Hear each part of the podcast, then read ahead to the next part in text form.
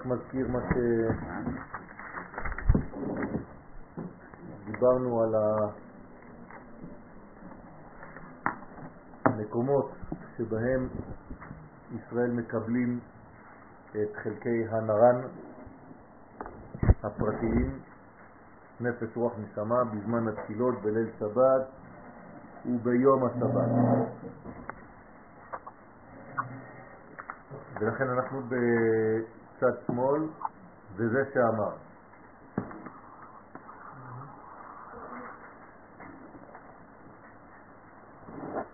אמרנו שביום השבת הבינה מתגלית ומאירה בנצח הוד יסוד של זעירנפין, זאת אומרת בחלק התחתון של זעירנפין, ובמנחת שבת יש עלייה לזעירנפין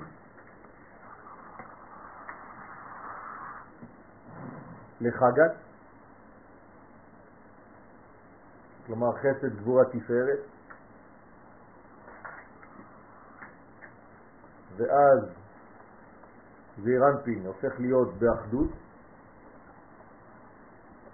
ולכן הוא נקרא אחד, אתה אחד בשמך אחד, בגלל שעכשיו הוא מבריח מן הקצה אל הקצה.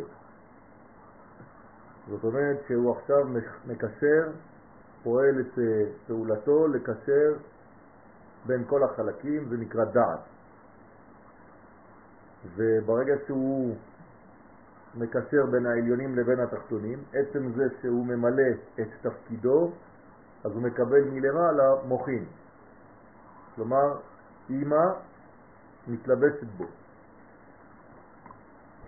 וגם המלכות מקבלת בגלל שהוא מבריח מן הקצה אל הקצה, ולכן נעשה ייחוד. לפי ההקדמה הזאת אנחנו ממשיכים בזה שאמר בתלת שלוטים עינון בשבת. יש שלוש תפילות בשבת. ורביעה תלותה דמוסף, והרביעית היא תפילת מוסף. כשמה כן היא, תוספת, כלומר מעיקר היום יש לנו שלוש תפילות ויש לנו תוספת, לכן היא נקראת מוסף. שלוש תפילות יש בשבת כמו בחול, שחרית, מנחה, ערבית. ותפילה רביעית היא תפילת מוסף שאינה בחול. וסדרם הוא כך, צלותה דערבית אתה קידשת, כן, בתפילת ערבית מרכז התפילה מתחיל ב"אתה קידשת", כלומר יש כאן סוד קידושים, הקדוש ברוך הוא מקדש את השבת. אני רק מזכיר לכם שקידושים זה ממש נישואין, לקדש אישה, הקדוש ברוך הוא מסוגל לקדש גם את הזמן, והוא נתן לנו גם כן, ישראל, את האפשרות הזאת. אנחנו גם כן מקדשים את הזמנים. קידוש זה ייחוד? כן, קידוש זה לפני הייחוד. כן. קידושים כדי להתייחד. זאת אומרת שהוא מקדש את אשתו, לצורך העניין, כן מקדש את השבת. אנחנו לא יכולים לקדש את השבת, כי השבת גבוהה מאוד, אז אנחנו יכולים לקדש את הזמנים, מכוח קידוש השבת. זאת אומרת שהקדוש ברוך הוא מקדש את השבת ומקדש את ישראל, שישראל מקדשים את הזמן. זאת אומרת שכל מדרגה מתחברת למדרגה תחתונה ממנה שמגלה אותה.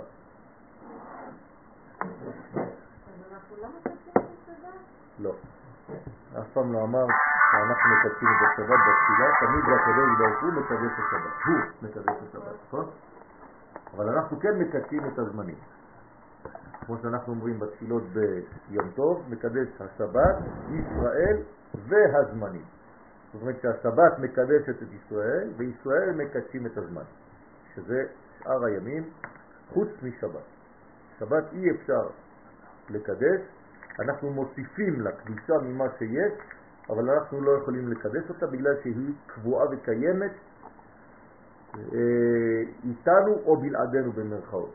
זאת אומרת שבת נקראת קביעה בקיימה, היא יורדת עלינו, נוחתת עלינו מהשבת הראשונה שנקראת שבת בראשית, בלי שום קשר למעשינו. כל שבוע השבת מגיעה. לא שואלת אותנו כן לרדת, לא לרדת, קידשתם אותי, לא קידשתם אותי. מה שזה לא נכון בקשר לזמנים, כלומר ראשי חודשים והחגים. שם ממתינים לעם ישראל. שעם ישראל מקדש את החודש ולכן הוא מקדש את כל הימים הטובים שיהיו במשך החודש לפי הזמן שבית דין קבע שיחול בו ראש חודש. אותו דבר, אם לא היה ראש חודש תשרה, אז היום העשירי של חודש תשרה. לא חל יום הכיפורים? לא, יום הכיפורים חל לפי מה שעם ישראל מקדש את חודש תשרה. אבל אפילו ראש השנה זה ממש... זה ראש חודש.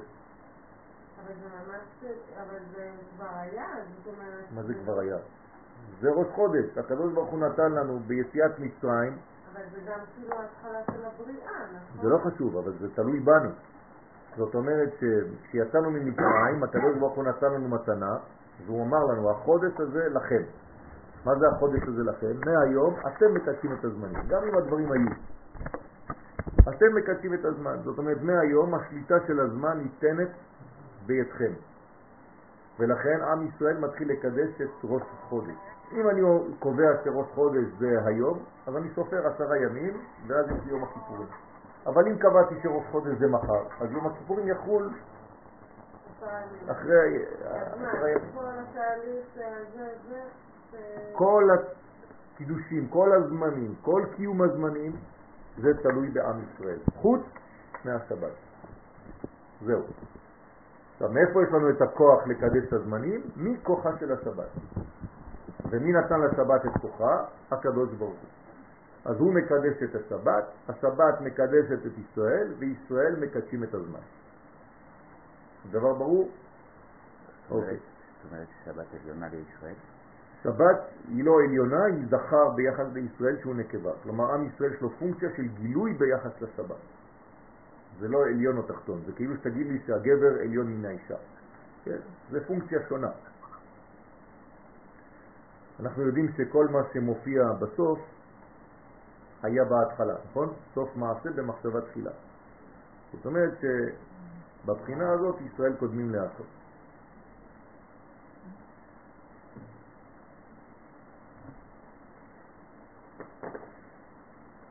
אז לכן יש לנו בעצם שלוש תפילות. אז בתפילה הראשונה התחלנו בערבית של שבת, אנחנו אומרים אתה קידשת, ודע שכינתה תתאה.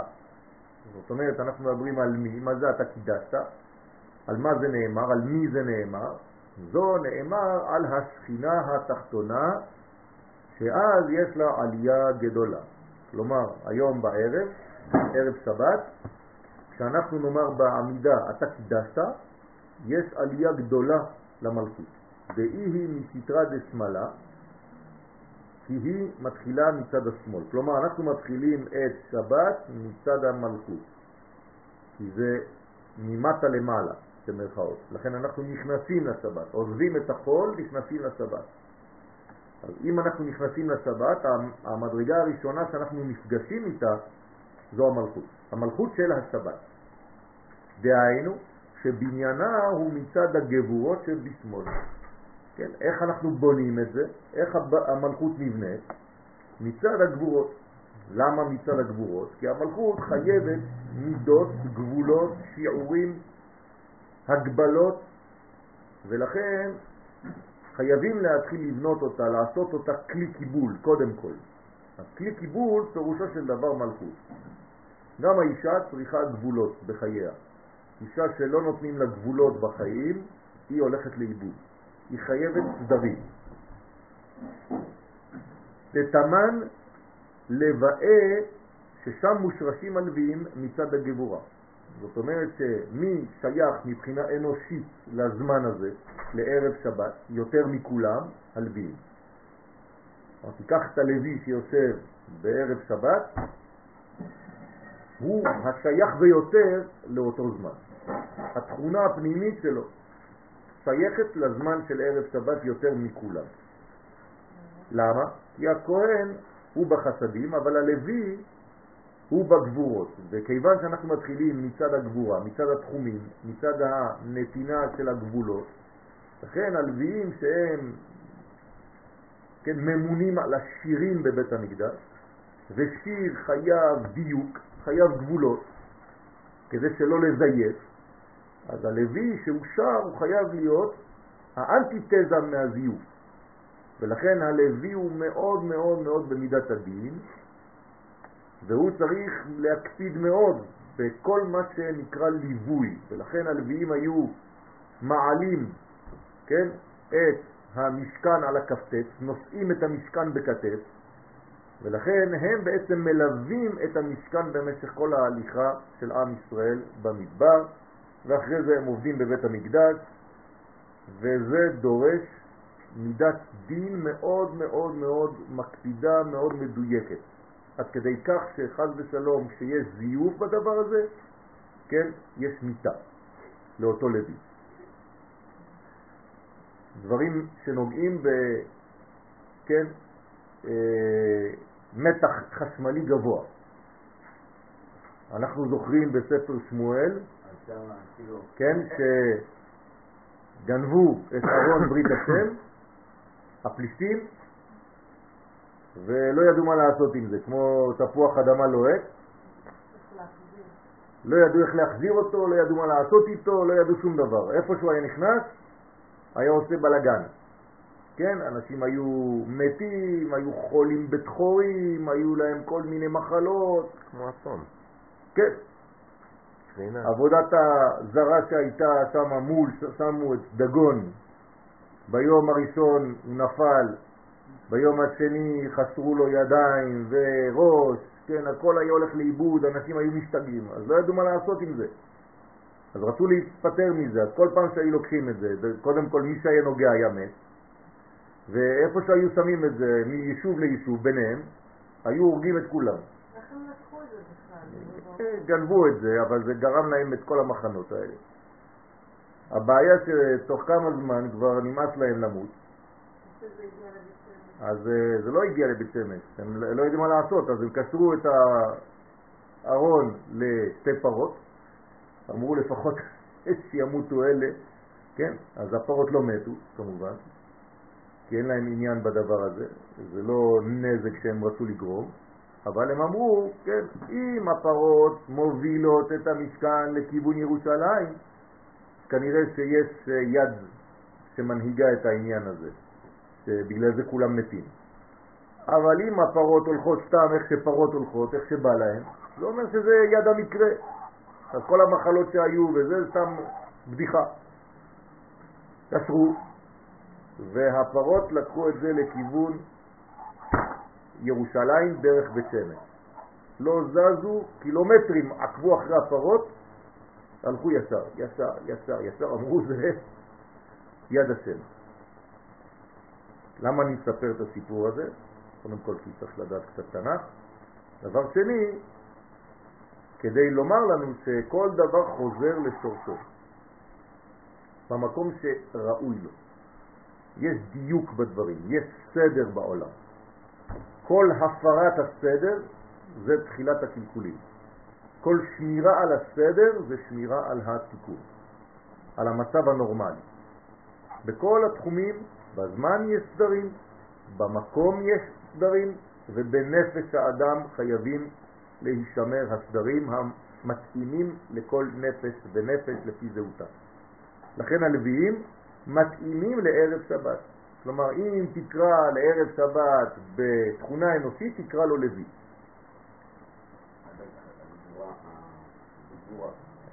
שהכל נהיה. גבורה. כן. כן, בגדול אנחנו מדברים על עולם האצילות, זה שבת, ובפרוטרוט, כן, בפרטים יותר מדויקים, בפסים, כן, ברזולוציה יותר קטנה, כן, אז אפשר לומר שזה גבורה של התפארת. דאיתמר בהון, שנאמר בהם, וקידשת את הלוויים כי קדושה היא מצד השמאל. מי היה צריך לקדש את הלוויים? על מי נאמר? למי נאמר וקידשת את הלוויים? למשה, נכון? משה צריך לקדש את הלוויים. אז מה זה אומר? זה אומר שמשה הוא מצד, איך הוא צריך לקדש את הלוויים? הוא גבוה מהם, נכון? הרי אם הוא לא מבחינת זכר, כן גבוה כאן מבחינת מיקום. אם הוא לא זכר הוא לא יכול לקדש את הנקבה. הנקבה לא מקדשת את הזכר, הזכר מקדש את הנקבה. אז משה ביחס לנביאים, ללוויים, הוא זכר והם נקבה, למרות שהוא בעצמו לוי. נכון? שבט לוי זה משפחה. גם אהרון לוי. רק אחרי זה ממלאים פונקציה שונה בתוך הלוויה. לכן זאת קדושה שהיא מצד השמאל. אז יש קדושה בצד שמאל. לא לפחד מצד שמאל, יש שם קדושה. וכנגד זה תקנו בתפילת ערבית של שבת, אתה קידשת. אז מה זה אתה? חסד, נכון? לא? לא, זה לא מובן. יכולים לחשוב שהקדושה היא רק מצד ימין. בגלל שזה משפיע, בגלל שחוכמה זה קדוש, קודש זה בצד ימין. אז אומרים לך לא, יש קדושה שהיא מצד שמאל, אבל היא מקודשת על ידי מישהו שנמצא באתה. ברוך אתה, ברוך יסוד אבא ואימא, אתה חסד, נכון? אז הנה, אתה קידשת.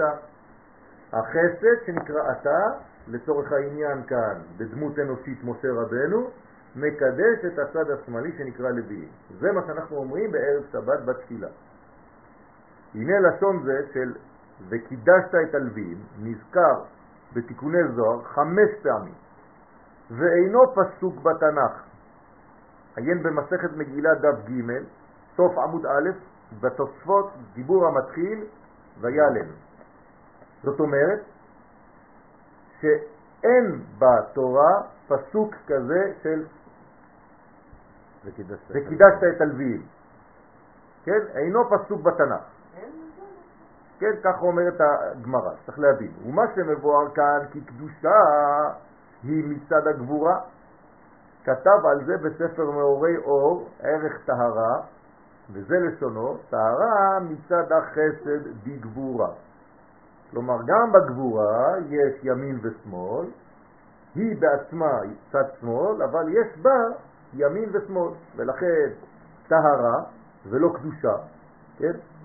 זה בצד ימין של הגבורה, מצד החסד שבגבורה. אבל הקדושה היא מצד הגבורה שבחסד, תשימו לב. יש חסד שבגבורה, כן? חסד. אה? חסד שבגבורה. הכל, פה זה בגבורה, אבל פה זה טהרה. וגבורה שבחסד, קדושה. בסדר? גבורה שבחסד. זה לא אמורה להיות ימין? מה? חסד בגבורה זה הטהרה. בסדר? קדושה מצד הגבורה זה הגבורה שבחסד. גבורה שבחסד זה בימין. כן, אבל בצד שמאל הכל. אבל בצד שמאל. בסדר? אנחנו תמיד בצד שמאל. פה זה צד שמאל של הימין, ופה זה ימין אבל של השמאל. אך הקדושה מצד הגבורה שבחסד, ובזה יתורצו מאמרי הזוהר, עד כאן לשונו, ועיין בזה בפרדס לרמק, שכך אה, שכ"ג ערך טהרה. אותו דבר, שמה מביא הרבי משה קורדוברו עליו השלום. זכותו יגן עלינו אמן. הוא ממשיך ואומר, צלותא דשחרית, עכשיו עברנו את תפילת ערבית של שבת, אנחנו עוברים לתפילת שחרית של שבת, למחרת בבוקר. תפילת שחרית של שבת היא מסמך משה, נכון? ככה מתחיל עיקר התפילה, אמצע התפילה. אחרי הברכות הראשונות של, איך קוראים לברכות הראשונות בעמידה? אבות. אבות, נכון? מתחיל עיקר התפילה, מרכז התפילה בעמידה, כן? תפילה זה עמידה, ישמח משה במתנת חלקו. אז מה, מה, מה הכוונה כאן? אומר הזוהר כי עיקר משה, כי משה זכה לבינה, שממנה נמשכות הנשמות. זאת אומרת, משה הגיע למדרגה של בינה, 50 שערים, ומשם יורדות הנשמות. לכן אומרים, ישמח משה. למה הוא צריך לשמוח ולא מישהו אחר? שהוא שמח במתנת חלקו, שמקבל מאימה. כלומר, הוא קיבל מהמדרגה העליונה, מעולם הבא. אימה זה עולם הבא, זה בינה. משה קיבל בעצם תורה מסיני, סיני זה בינה. אז משה מקבל מהמדרגה של הבן, בין האותיות.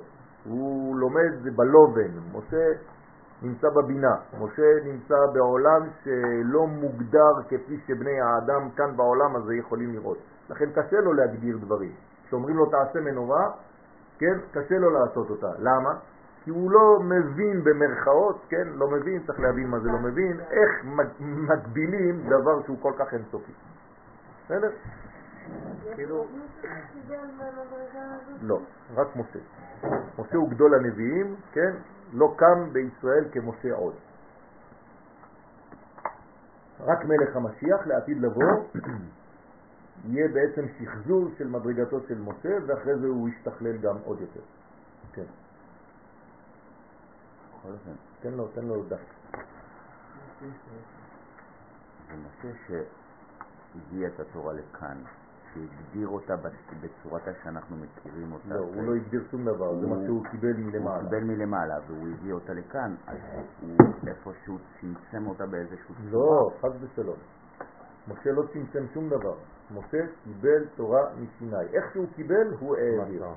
אין דבר כזה, הוא לא המציא איזה כתב שמה שהקדוש ברוך הוא לא אמר לו, חס ושלום. ברור שלא, אבל הוא זה ש... כאילו הוא הצינור ש... נכון, אבל הוא לא, הוא לא צמצם את הכתב או משהו כזה. הוא לא אמר לנו הכל, אבל כל מה שאנחנו מחדשים, לא חשוב מתי, זה בא ממנו, כי הוא הצינור. אבל הוא לא הגביל. בסדר? הוא, לא הגביל הוא בעצמו מוגבל, כי הוא בן אדם בכל זאת. אבל הוא הגביר. לא, בצורת לא, הוא לא שינה שום דבר. הוא לא שינה. נכון. אז אם הוא לא שינה, זה הקדוש ברוך הוא הגדיר.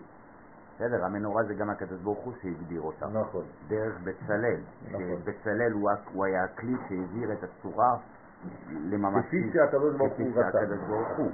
אז אותו דבר עם משה. זה לא הגבלה, המילה לא נכונה. אוקיי, אבל... אבל הוא זה... לא, זה לא הוא. לא הוא מצמצם. הוא כתב עליו, אבל את דברי התורה. דברי התורה הוא כתב. מי? משה. כן, כן, בטח שהוא כתב. הוא כתב, כן. אם הוא כתב, אז הוא צמצם את זה למילים. לא, אבל הקדוש ברוך הוא אמר את המילים. בסדר, לא אבל אם משה היה לו את היכולת הזאת כן. לגבי התורה, כן. זה אותה עבודה בין להוריד את זה ממשית לפה. לא, זה לא אותה עבודה כמו המנורה. כי הכתב של התורה הוא עדיין אה, אותיות, אותיות זה עדיין דבר מופשט. חומר של מנורה זה כבר דבר מוקשם, גשום, כן? זה לא אותו דבר. יש הבדל גדול בין אותיות לבין חומר ממשי, לבין צורה. בסדר? גם אם יש לאותיות צורה, זה עדיין מופשט ביחד, זה כמו מספרים. גם מספרים אתה כותב, אבל זה מופשט מאוד. זאת אומרת שהיכולת של משה זה עד המילים, ומהמילים לחומר לא היה לו את היכולת. נכון. זה לילד קטן, ילד קטן, תינוק, במה הוא יכול לגעת? באותיות לא, נכון? אבל בחומר, בצורות כן. תן לו קובייה, הוא משחק איתה. זה כבר חומר, זה יותר קטן, זה מתאים יותר לרובד שהוא יכול לתפוס. בסדר? אבל אותיות זה מופשט. לכן עד האותיות זה משה. מהאותיות ולמטה זה כבר בצלם. הדיבור כן. קשה נכון, כי זה אותו דבר. זה כבר יותר מעט. נכון. ודע נשמת כל חי, כן? אז זה מתנת חלקו, וזה נשמת כל חי. מי זה נשמת כל חי? לזה אומרים בשבת בתפילת שחרית נשמת כל חי. מי זה נשמת כל חי? מי היא הנשמה של כל החיים? הבינה. לכן נשמת כל חי דאי היא אימה עילאה, כן, שהיא אימה עליונה, דהיינו בינה, כל פעם שאתה אומר נשמת כל חי, תכתוב מעל הנשמת כל חי, בינה, אני עכשיו נמצא בבינה. קח את הסידור שלך של שבת, תכתוב נשמת כל חי, כן, בסוגריים, בינה. כי אתה עכשיו מדבר על נשמת כל החיים. איפה הנשמה של כל מי שחי? בבינה, כלומר בעולם הבא. זה הנשמה. משם ולמטה זה כבר גילוי. אז נשמת כל חי זה בינה. כן? מה זה הראשי תיבות של נשמת כל חי? נוכח, נכון? זאת אומרת עכשיו אתה נוכח הבינה, אתה מול הבינה, הבינה נוכחת, זה אחד משמות הקודש שיש לכוון בנשמת כל חי, שממנה באות בשבת תוספת נשמות לישראל התחתונים. כלומר, כשאנחנו אומרים שיש לנו בשבת נשמה יתרה, תוספת נשמה, זה מאיפה? חייב שיבוא מהמקור של הנשמות. איפה המקור של הנשמות? בינה, עולם הבא. אז אנחנו מקבלים משם את התוספת. לכן בנשמת כל חי זה כאילו שאנחנו מקבלים תוספת נשמה, ובאמת שם מה קורה? אמרנו שזה אחד מהמקומות בתפילה שאנחנו מקבלים עוד תוספת, עכשיו זה לבחינת היום, כי אנחנו כבר ביום. נכון, יש לנו תוספת מבחינת הלילה ותוספת מבחינת היום. שלוש מקומות בערב, בערב שבת, שאנחנו מקבלים נפש, רוח ואחרי זה נשמה, וגם שלוש מקומות, נכון, ביום, שאנחנו מקבלים נפש, רוח ונשמה. לצורך העניין, כשאנחנו אומרים נשמת כל חי, אנחנו מקבלים את הנפש של בחינת היום, את המדרגה הראשונה של בחינת היום. בסדר? זה לפני העמידה. עלי תמר, עליה נאמר, אם תשכבון בין שפתיים, הוא מפרש, אל תקרא אם בחיריק, אלא אם בצרה. כלומר, אם תשכבו בין שפתיים. זאת אומרת, להורות על אימא הילאה, על האם העליונה, שנקראת שם הוויה. מה זה תזכרו בין שפתיים? כן. אם תשכבון בין שפתיים, זה נאמר, איפה זה הפסוק הזה? לא, לא, זה לא שפתיים. זה שפתיים, אני לא זוכר בדיוק מה, צריך לי לבדוק שם מה, מה, מה זה אומר. כן, לא רוצה להגיד לכם שטויות, אה, שכחתי, בעוונותיי. להורות על אימה, אבל אני צריך לבדוק את זה, בעזרת השם.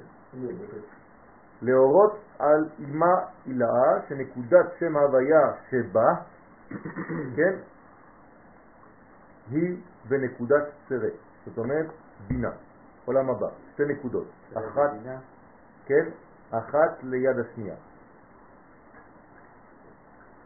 כן, ככה. תמיד אפשר בבינה? כן, תמיד. כי שם מתחילים לצייר את הצורות הראשונות. והיא יורדת ושוכנת על בני ישראל בסוד תוספת נשמה. כן, כן, אבל מה זה אומר? רק רק חרוץ. טוב, אבל מה זה השפתיים?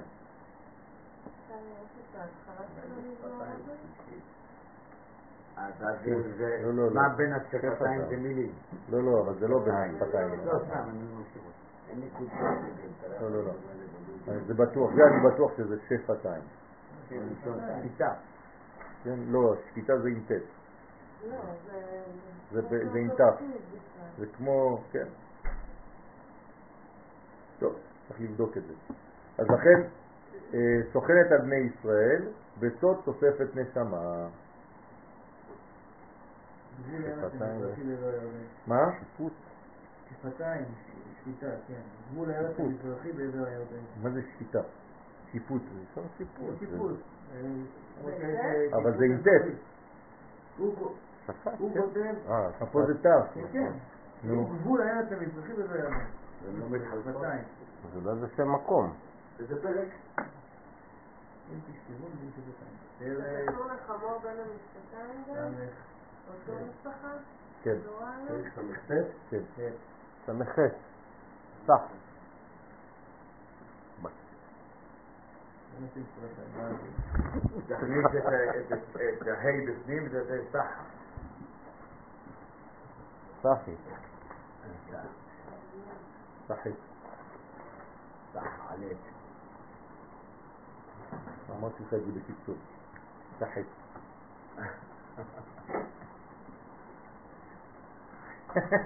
רק במרוקאית. נכון, מי שלא יודע לדבר, אז נשאר בסחר עליך. בקיצור הוא משחק. לא רשום, כתוב. ממש לא היה. אה, נתפס לך דבר שבת. נו כן. שזמן המסוגל יותר לקבל זה שפתיים. כל זה גם שפתיים, שאז עם העילה נותנת יד שפתיים כן, כן. אבל פה אני רוצה לדעת מה הפסק. אתה כבר נכנסת לרובד אחר. יש או לא? טוב, אין, יאללה. טוב, עד כל העולמות מתעוררים בו. גוגל מלכות, לא גוגל... אוקיי, כן. טוב, אנחנו... נ- מה? אלקוט סימוני. אם תעברו לקיים מצוות עשה מצוות ותעשה, תשכבון בין שפתיים, יהודה ואלוה ירדן. ואם לא, תלכו מגוי אל גוי. והערים הרי נחושת למלכות ישראל, ויהודה שהם חוקים כנחושת שלא ישמור דברי נביאים. כלומר, זו זכות לשכב בין שפתיים, כן, זה כאילו בתוך הגבולות. בתוך הגבולות של ארץ ישראל. טוב. אה, על כל פנים, שוכנת על בני ישראל בסוד תוספת נשמה, ועל ידי התפילות היוצאות מפה האדם, מבין השפתיים. פה אתה רואה הוא משחק כמו שאתה הבאת. כן? ועלה איתמה שעליה נאמר וישכב במקום ההוא ומפרש דבריו וזה הדברה. קורה פה.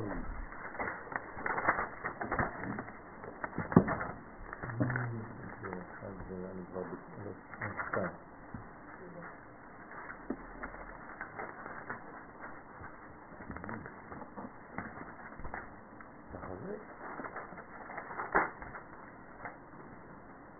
באתר ביש כ"ב כ"ו.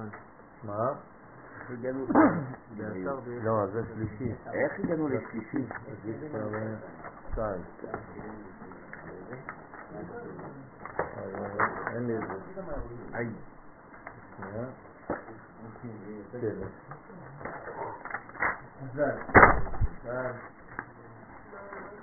אמרת שהסוף נמצא בהגלה. מה? נכון, אמרת שהסוף נמצא בהגלה. סוף מופיע בסוף ולכן הוא מתוכנן בהתחלה. כן. אם לוקחים את המילה האחרונה של ספר השנה, כן. לא בגלל הראשונה, אז נכון. הסוף זה הבראשית. נכון. נכון. זה נכון. אה, עוזי, אה, יש מישהו שעלה למעלה. חשבת שהשיעור למעלה, הם לא מסתכלים על זה. הוא נמצא אותנו. גם תומו קורה פה. כן. מה זה? הדף? אתה לא רוצה דף להתחבר? מה זה השלישי? מה זה השלישי? זה מנהג השני. התבלבלנו במספרים, אתה לא קורא אחד לשלוש? אני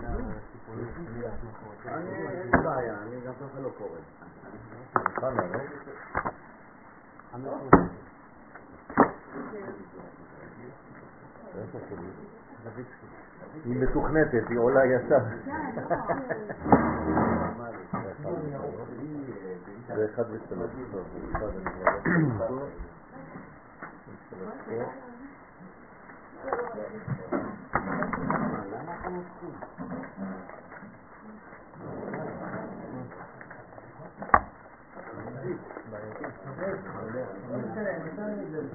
באתר ויש כ"ב עדוון, דאורייתא, שחיבת תמן, במקום שיש כ"ב אותיות התורה, דהיינו במקום שלומדים תורה, שם יורדת אימה עילאה וסוכנת על ישראל. בסדר? זאת אומרת, איפה שלומדים תורה, כל מקום שיש בו לימוד תורה, שם יורדת השכינה. כן, מי זה השכינה כאן? זה אימא עילאה. זה לא רק השכינה התחתונה, אלא השכינה העליונה בינה יורדת ומתחברת אל השכינה התחתונה מלכות, ושתיהן ביחד, שנקראות שכינה בכללות, שוכנות על האתר הזה, על המקום הזה של אה, עניין התורה. ולכן זה נקרא וישכב, כן, אם תשכב בין שפתיים, תשכב זה יש כ"ב אותיות, וישכב. אז איפה שיש כ"ב אותיות, זה אותיות וישכב, כלומר איפה שלומדים תורה ובאלף בית העברי יש 22 אותיות, בלי הכפולות, לכן בכל מקום כזה זה נקרא וישכב. מה פירוש וישכב? זיווג, נכון? לשכב. זאת אומרת שיש כאן זיווג בין העולמות העליונים לבין האדם שלומד תורה. אז כשכתוב וישכב במקום ההוא ויעלם שם, כן? אז אם הוא שכב, אני מבין שהוא הולך לישון, אז למה כתוב וישכב במקום ההוא ויעלם? זאת אומרת שוישכב זה מדרגה, ויעלם זה עוד מדרגה. אז וישכב זה חיבור, זה הזיווג.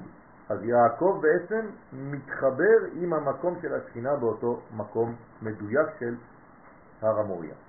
לכן, באתר ביש כ"ב עטבן, אני חוזר, במקום שיש בו כ"ב אותיות, זאת אומרת 22 אותיות התורה, שכיבת תמן, במקום שיש כ"ב אותיות התורה, דהיינו במקום שלומדים תורה, שם יורדת אימא הילה וסוכנת על ישראל, זה נקרא לשכב. מה זה תמן? שם. אה. ואמר עוד, בארמית, כן? ואמר עוד, זכאה היא סימה דאורייתא. אשרי לפה הלומד תורה. כלומר, אשרי אותו הפה, שבעצם יש שם אה, אה, גילוי, כן? פה. פה זה ממשות. אז פה אפשר לקרוא לו פה. נכון? כל ממשות יש לה פה. למשל, פרשת ויחי, שאנחנו עכשיו הולכים לסיים את ספר בראשית השבת, כמה פסוקים יש בו? פה. זאת אומרת, פה פסוקים, 85 פסוקים. שזה למה? כי זה פרשה אחרונה של ספר בראשית, אז היא כנגד המלכות. מלכות נקראת פה, מלכות פה, תורה שבעל פה קרינן לה. זאת אומרת שבספר בראשית מסתיימים הפסוקים בפה פסוקים, במלכות פסוקים. כי פרשת ויחי כוללת, עוצרת בתוכה את כל מה שהיה בכל ספר בראשית, והיא הנשמה של כל מה שיהיה בספר שמאל.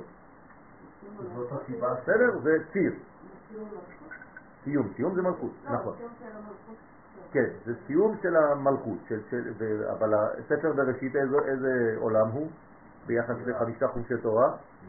כתר, נכון, אצילות, כן, אפילו יותר מאצילות, זה אדם קדמון. אדם קדמון, אצילות, בריאה, יצירה ועשייה. הספר בראשית הוא במדרגה גבוהה מאוד, המלכות שלו זה פרשת ויחי. אז זה כמו שמשה בעצם, שהוא כולו עד פרשת ויחי.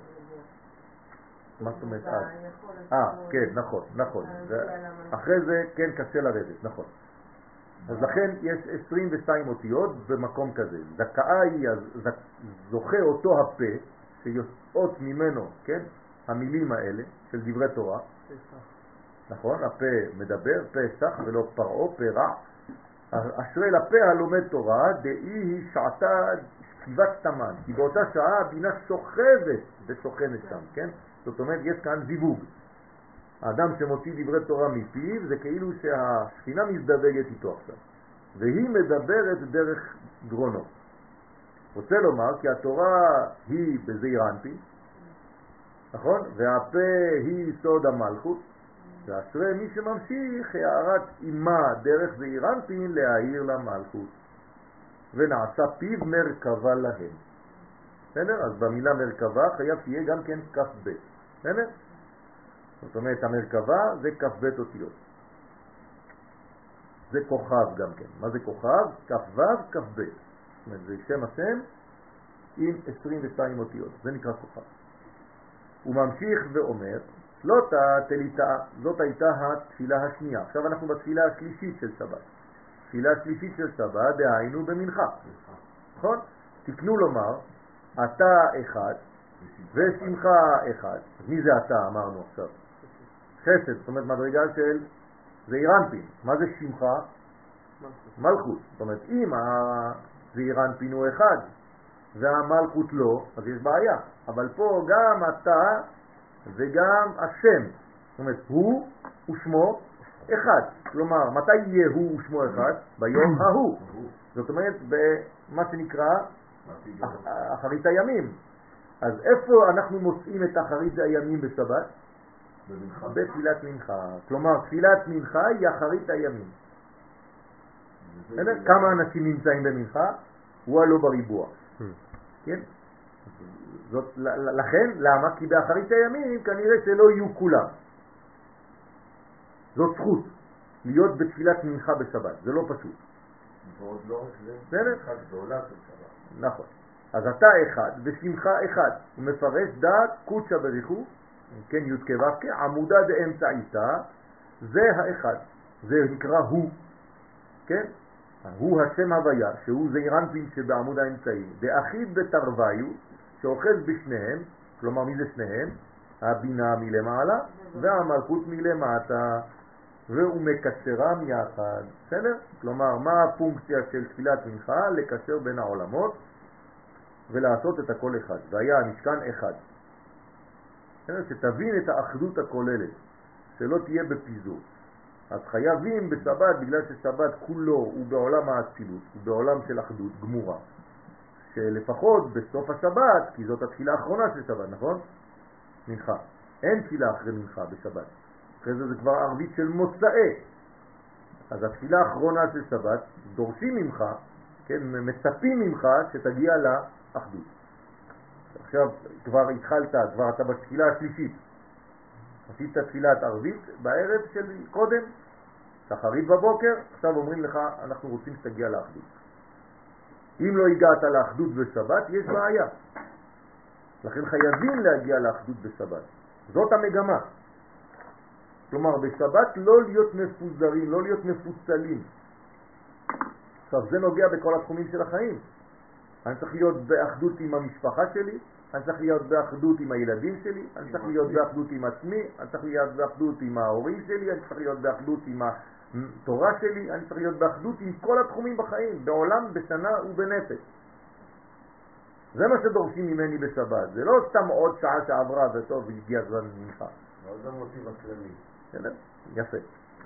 למה הייתה משהו? בפסוק כתוב ישראל. אבל אנחנו הספרדים מוסיפים כישראל, אבל זה לא כולם מוסיפים את זה. שאלה טובה. כי זה עדיין, ומי כעמך... נכון, נכון.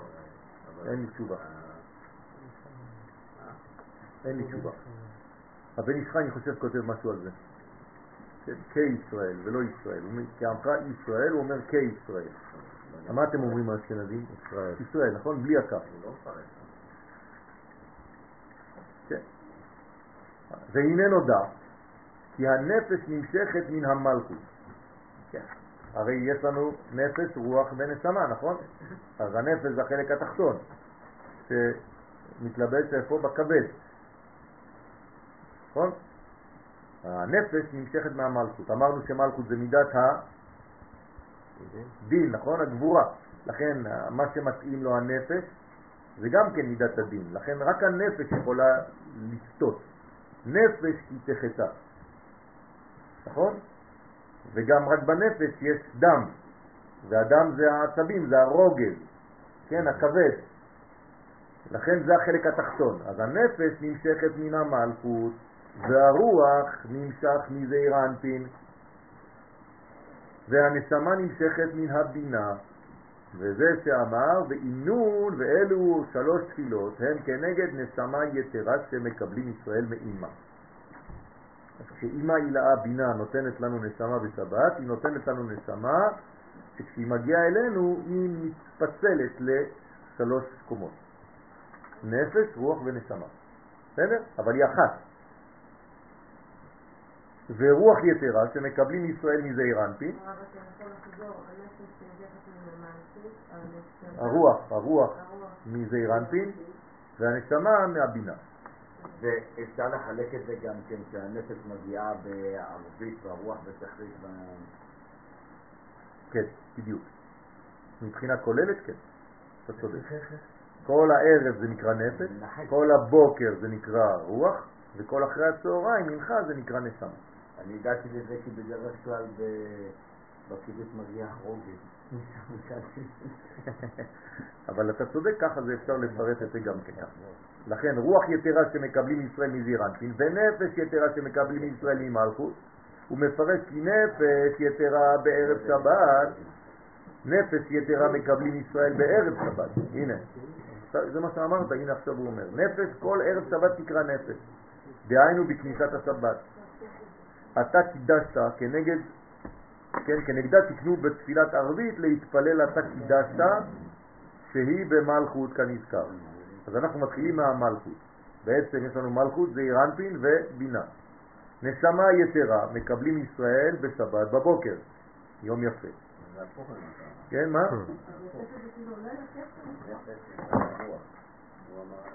נכון, נכון. נשמת כל חי. כנגדה תקנו לומר נשמת כל חי שהיא הבינה. תעמיד אותה על טטרפות, מה? כן, ממלכות לבינה. דאיתמר בה שנאמר וישמח משה במתנת חלקו, כמו שאמרנו מקודם, הזוהר אומר לנו, מפרש לנו, אם, אם שכחתם, אתם תזכרו את זה לפי הפסוקים, לפי מה שאתם אומרים. כלומר, אתה קידשת, איפה מקדשים במלכות, כן? ישמח משה במתנת חלקו, אמרנו שזה בינה, בגלל שזה החלק שמשה מקבל, דהיינו בנשמה, היתרה שזכה מאימא, ששם מקור, מקום השמחה, פה הוא מוסיף עוד רובד, שזה מקום של השמחה, אי אפשר להיות שמח אה, אם לא מגיעים למדרגה הזאת של בינה. כלומר, רק העולם הבא מביא שמחה לאדם. הקישור לעולם הבא בעולם הזה. בסדר? מהאחיזה בשני העולמות. זה מה שמביא שמחה. בגלל זה גם ישמעאל שמח על בלי כזאת שמשחק. משחק, בעולם הבא, ושמח בעולם העלים. כן. הוא עדיין בעולם. לא מצליח להוציא רגליים. הוא עדיין לא, הוא נמצא במדרגה גבוהה. נכון. אבל הוא מנוסה. נכון. בסוד יין המשמח. אז איפה זה היין המשמח? מששת ימי בראשית? זה בינה. בינה זה יין המשמח. כל פעם ששותים יין, הכוונה הכללית היא בינה. בסדר? כל פעם שאוכלים לחם, הכוונה הכללית היא חוכמה. רוח יתרה הוא מזעיר אנפין, שכנגדו, אבל תקנו במנחה של שבת, אז אנחנו אחרי זה חוזרים לזעיר אנפין. אז עשינו בעצם משולש. עלינו ממלכות ישר לבינה, ואנחנו מסיימים בזעיר אנפין שהוא המקשר בין העולמות. בסדר? למה? אז למה מקדשים קידוש לפני מוצאים? חוכמה מגיע לפני בינה. כי אתה מתחיל ממטה למעלה. לשים את החלות.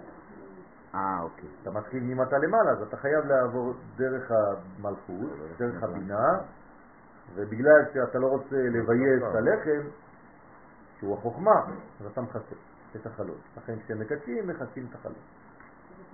אבל בסוף הארוחה לא צריך לכסות כבר. את הלחם, כמו שעושים הרבה אנשים שמחסים את הלחם. לא משאירים לחם שלם על השולחן. כן, אבל לא צריך לחסות אותו כמו שעושים במים אחרונים וקידוי של ה...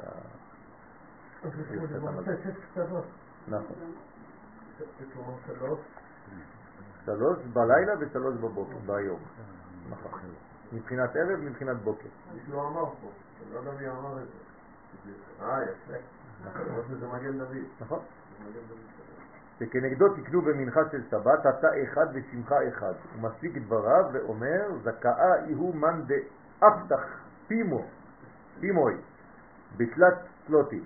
כן, אשרי מי שפותח את פיו בשלושת התפילות, בשלוש התפילות של שבת. דהיינו שמתפלל כראוי לקבלה לון בשבת כדי לקבל בשבת את התוספות נפש, רוח, נשמה. לא נכון, זה המזמור שתיקן הארי הקדוש. זאת אומרת שכל העניין הזה זה כדי להשיג את המדרגה הנכונה בשבת, כדי לחזור לשבוע שיבוא אחר כך בכלים אה, ראויים, כן, מלאים וחזקים. כן, הרב, יש לי שאלה לגבי ויחי, למה תחילת הפרשה היא בעמודה של הספר תורה, היא לא ברווח, היא באמצע? נכון. שאלה? שבגלל שזה פרשה סתומה. שכיוון שירדו למצרים, נסתמו עיניהם. כן, אבל מה זה סתומה? זה לא סתם שהיא סתומה בגלל שאין רווח בין האותיות, זה הסתומה בפשט. נכון. בקבלה סתומה זאת אומרת שבגלל שעכשיו מדברים על נושא שהוא גלות, נסתמו עיניהם וליבם של ישראל. כלומר, מי שעשה מן הגלות אידיאליזציה הוא טועה בגדול. הטעות זאת מחלה חולפת שצריך כמה שיותר מהר לצאת ממנה. בסדר? אז ברגע שמגיעים לגלות, אז התורה סתומה. כלומר, מי שהולך לחפש בכתב, בספר תורה, הוא תקוע שם, הוא לא מבין כלום. גם פרשת ויגש, כן, ראינו שזה סתום שם בסוף. נכון. כן, לא יודעים איפה זה מתחיל, איפה זה מסתיים. כן, למה? למה? כי כל זה זה הירידה לגלות, פרשות סתומות. כן, אנחנו צריכים לפתוח את הסיתומים האלה. זאת הגאולה. לכן, אחרי הסיתום מתחילה הגאולה. אז- באחרית הימים, סליחה שאני פתחתי את זה, אז באחרית הימים, כאילו העמודה של הספר הזה, היא תהיה פתוחה, ויחי, כלומר חיים, לא. אה, זה נשאר. זה, זה לא, התורה לא משתנה, לא. אבל אנחנו, כן, הקבלה תשתנה. זאת אומרת, קבלת הדברים תשתנה. או- זה נכון, לא... לא, אני לא מדבר על פרקים פה, אני מדבר על ספר תורה, אני לא מדברים על פרקים פה. הוא אמר- שזה מתפצל כאילו, כן, אבל יכול להיות שבסוף התחילו מ... כן, זה התחילו מקום אחר, זה לא. לא משתנה, אבל הקבלה שלנו, הלימוד שלנו של אותם דברים משתנה. לא, זה לא משתנה. זה לא משתנה בטקסט, זה לא משתנה. נכון. החלוקה... תשתנה, לא הטקסט. יש מצב שהתורה שקיבלנו אותה היא הייתה אה, רק אותיות מחוברות? נכון. התורה בפנימיותה היא רק חיבור של כי אותיות. אחרת, איך זה יכול להיות שבמעמד התורה הם קיבלו את מה יהיה, ההסתלקלות במשהו, כאילו, נכון. כאילו, כלומר, אם תפרק את התורה ברווחים אחרים, תקבל טקסט אחר. טקסט אחר בכלל. נכון. בסדר? על כל פנים, זאת התורה נכתבה. רצף, רצף. רצף, נכון? רצף רצף של של אותיות. ומי עשה את החלוקה? זה, בדיוק העניין כן. של, הקדוש ברוך הוא עם משה, זה בדיוק העניין. משה קיבל תורה מסיני. הקדוש ברוך הוא נותן התורה, מכלול האפשרויות, ומשה קיבל תורה. זאת אומרת שמשה בעצם קיבל מה שהוא יכול לקבל. מה שהוא מסוגל לקבל, ולא יותר. כלומר, הטקסט שיש לנו היום הוא אחד מיני מיליארדים. השאלה אם זה... יש לזה מקום, זה לחלוקה אחרת. בוודאי שיש לזה מקום. אם אני אמור לחלק את התורה אחרת, זה מה שאנחנו לומדים עכשיו. מה זה תיקוני זוהר? צירוף שונה של אותן מילים. לא רק שיש חלוקה אחרת, אפילו האותיות, המילים בעצמם, אתה יכול לבנות אותם מכל מיני חיבורים. רק על המילה בראשית יש 720 צירופים. לך תחפש כמה תורות יש. זה בלי סוף. זה? המקובלים. המקובלים זה הנביאים האחרונים של ההיסטוריה. בסדר? לא. עד שתחזור הנבואה. משה. נכון, זה תורת אנחנו משה. משה. אנחנו זה תורה. מה אומר. הנביא האחרון? לא, זכור תורת משה עבדי. כלומר, גם אם הגעת למדרגה כן, של נבואה, אל תשכח שהכל מעוגן בתורת משה עבדי. טוב, בסדר, אנחנו ממשיכים. הוא ממשיך ואומר, תפילת מוסף דת צדיק. איך קוראים למוסף? צדיק. כלומר, היא תוספת. כן? כלומר, איך קוראים לו? יוסף. לכן נקרא מוסף. זה ערך מוסף.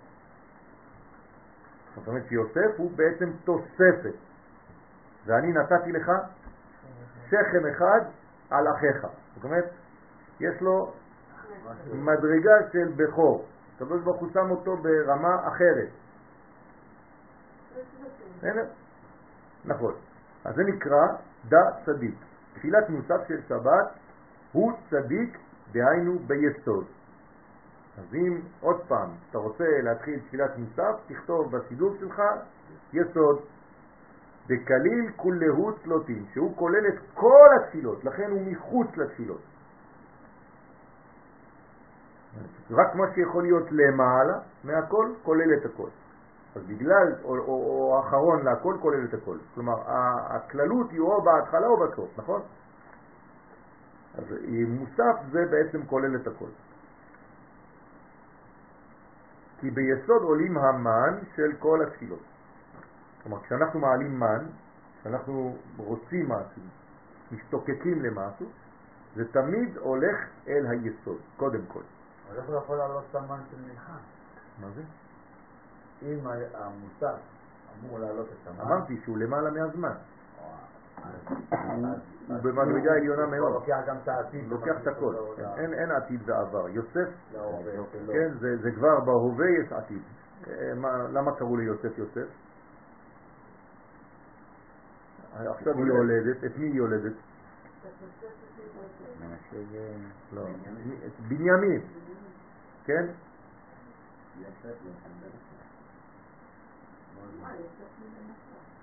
מה- מה- מה אה, רחל אומרת כשהיא יולדת? יוסף לי השם בן אחר. כלומר, על מי היא חושבת? בנימין. על בנימין. נכון? שעדיין איננו. אז איך אתה מדבר על ילד שאיננו בזמן שאת יולדת? זה כאילו שאת יולדת עכשיו בן, ובאמצע הלידה את אומרת, טוב, זה רק מראה לי שיהיה לי עוד אחד. אבל זה הרבה קורה שאנחנו באמצע קבלה גדולה, ואנחנו, וואו, איזה יופי רוצים מאוד. נכון, אז זה- זו- זאת הקבלה של יוסף. נכון, אז זה הכ- הכוונה של יוסף. אז זה נדיר שאימא תרצה עוד ילד בזמן שהיא יולדת. היא חושבת על הלידה העכשווית, נכון? פסיכולוגית יצא לי כסף ויהיה לו בעיות. מה? פסיכולוגית להגיד שלילד זה יהיה בעיות. למה הוא... אבל זה עוד איש שלו, יספרו על מישהו אחר. היא לא טובה, אבל היא זה לא... כן. כבר שם. יש לה הרבה גם אנשים שהם מאמצים ילד, אז הם, יש הרבה אנשים שהם, אני לדעתי, הם רואים בזה שהביא את כל השאר. נכון, אחר כך. האמת זה, זה ככה, ככה זה, לכן יש לו כפל. טוב, כפל מבצעים, כפל הנחות, יש לו הכל. זה הבכורי טוב.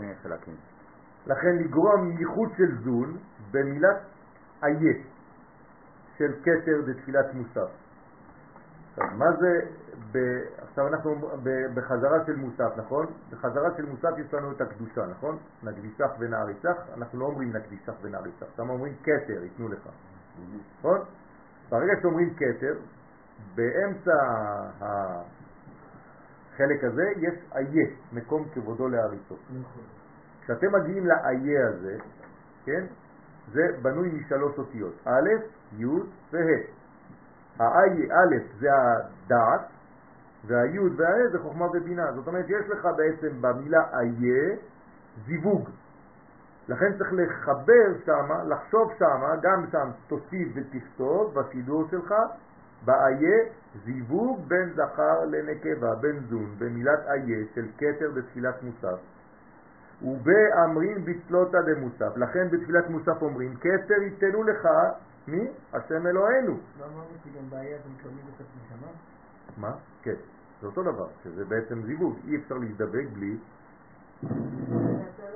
בלי הנשמה. אין זיווג בלי נשמה, נכון? כי אין אה, קישוי, אלא לדעת. זה הולך אותו דבר. מי שמזריע ואין נשמה בזרע שהוא מזריע, אז לא יהיה תינוק. בסדר? לכן כתר ייתנו לך השם אלוהינו, שכאן ירמזו כל הספירות של הצילות שנשלמות לצורך הייחוד של זום. כלומר, השם אלוהינו זה שם הוויה, שם אלוהים בחיבור. כמה זה יוצא שם הוויה פלוס שם אלוהים? יבוק. כן? מה זה יבוק? נכון. אז מה זה המעבר הזה? זה חיבור בין העולמות, אוקיי? אה, כמה עוברים. כן, או בצוואר או במעברתא של התפילין, ממקום למקום. ולמה דווקא שם היה צריך לחזור לפחים? בגלל שמה זה לחזור על פחים קטנים? לחבר בין השורשים העליונים של הבינה, של העולם הבא, אל מעבר לנהר. כן? זאת אומרת אל המלכות. אז אתה הולך להביא בעצם את האיכות, לא את הכמות.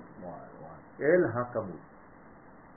שאני חשבתי שזה כאילו אפילו הפחים קטנים הוא לא יכול לוותר, כי הם גם חלק מהמאה. זה לא יכול להיות שאפילו גם אם הם 0.000 משהו, צודק. הם אלה שבסוף יגמרו את המאה. נכון.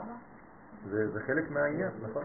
לכן תלמידי חכמים, איך אתה מכיר בתלמיד חכם? חלק מההכרה של תלמיד חכם זה שהוא חס על, ממונות. לא חס. כן, כן, ממונות, כן, חס על ממונות. זאת אומרת שתלמיד חכם דואג אפילו לפרטים הקטנים של כל דבר שיש לו. זה נראה כאילו קטנוני, מה, תלמיד חכם? להפך.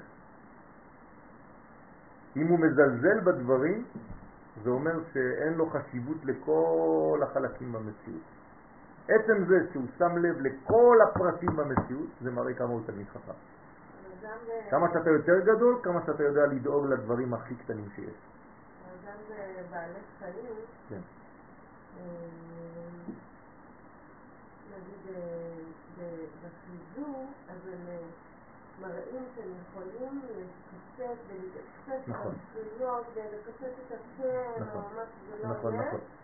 והם מראים בזה הם, את הם שלמים. כמה אין להם בחירה חופשית. זו שלמות טבעית. אבל אצל האדם זו בחירה חופשית. כלומר, אדם יכול לחשוב שהרוחניות היא כל כך רוחנית, שאין לה קשר לעולם הזה. את מבינה? אצל החיות לא, בגלל שהם רובוטים של טבע.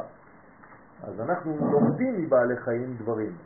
אבל אני, אם אני רוצה להיות תלמיד חכם אמיתי, אני צריך לדאוג לכל רבדי המציאות. אז פרפקציוניסטים הם תלמידים חכמים? לא אמרתי פרפקציוניסט, אמרתי שיש לו דאגה לכל דבר, עד גבול מסוים כמובן, אם הוא הופך להיות חולני, זה כבר מחלה אחרת של אובססיביות. שכאן נרמזו כל הספירות של אצילות שנשלמות לצורך הייחוד של זון. והיינו, וכתר, אי הוא כתר עליון. כלומר, אפשר לומר שהם אידיאליסטים. בסדר? תלמיד חכם הוא אידיאליסט. וכתר אי הוא כתר עליון, הוא כתר עליון דהיינו ארי חנפין דאצילות. זאת אומרת, אנחנו עולים גבוה מאוד. הוויה אלוהינו, כן, אבא ואימא, שהם חוכמה ובינה דאצילות, ששם עולה זעיר אנפין בתפילת מוסף של שבת, קדוש, קדוש, קדוש, שהם תלת אבהן. כלומר, של... שלושה אבות, אברהם, יצחק ויעקב, חסד גבורה תפארת. כלומר, הכתר הזה צריך להקפיד בו ביותר. יש בו שם אה, סודות גדולים מאוד. כתוב בשם ספר היכלות, קכ"ה, שכשאומרים קדוש, קדוש, קדוש ונושאים עיניהם למעלה, צריך להביט בדמות דיוקנו של יעקב. אבינו, שהקדוש ברוך הוא מחבק אותו למעלה ויש גם חיבוק למטה. ולכן חכמי צרפת, אומר שמה, הם מדלגים והם נושאים עיניהם לשמיים. מה שאנחנו עושים ככה, קדוש, קדוש, קדוש, כן? אז צריך לעשות את זה בצורה מאוד מיוחדת. אומר רבן ישחי שכל פעם אתה צריך לעלות קצת יותר גבוה, אם לא אל תעשה את זה. בסדר? אז בפעם הראשונה צריך לעשות קצת, אחרי זה עוד אחד ואחרי זה עוד אחד. וחוץ מזה צריך לומר את זה בהפסקה. צריך לומר קדוש, קדוש, קדוש. ולא לומר שלוש פעמים קדוש, קדוש, קדוש. אומר רבן ישחי שזה איסור גדול וחמור, חס ושלום. בסדר? צריך לומר קדוש, לשים פסק, פסיק, למה להפריד את אברהם יצחק ויעקב? זה לא הפרדה, זה מדרגה של. שליש ושליש, זה סוד, בסדר? ביסוד יש שליש, שליש עליון ושני שליש תחתון, זה מדרגות. לא ניכנס עכשיו לפרטים. השם צבאות, דהיינו ברית מילה, וטרן ירחי כסות, כן? כלומר, השם צבאות זה ברית מילה, וטרן ירחי כסות, מה זה טרן? שתי חודשים. לא, לא, לא, לא ירחה בחטא. אה, רגליים. כלומר, שני רחים רגליים. הם כסות של אמת. שהם, השם הוויה הוא בברית מילה שהוא היסוד הזה אנפין, וצבאות הם בנצח והוד.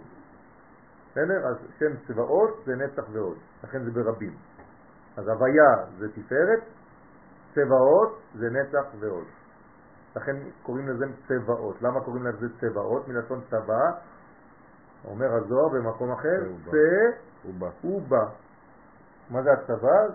ימין, שמאל. ימין, שמאל. לא, הוא גם יוצא בשביל לבוא. יוצא ובא, נכון. והוא, כן, נצח ועוד זעיר אנפין, הנקראים שני ירחי אמת. לפי, למה אמת דווקא? שהם הירחיים של האמת. מי נקרא אמת?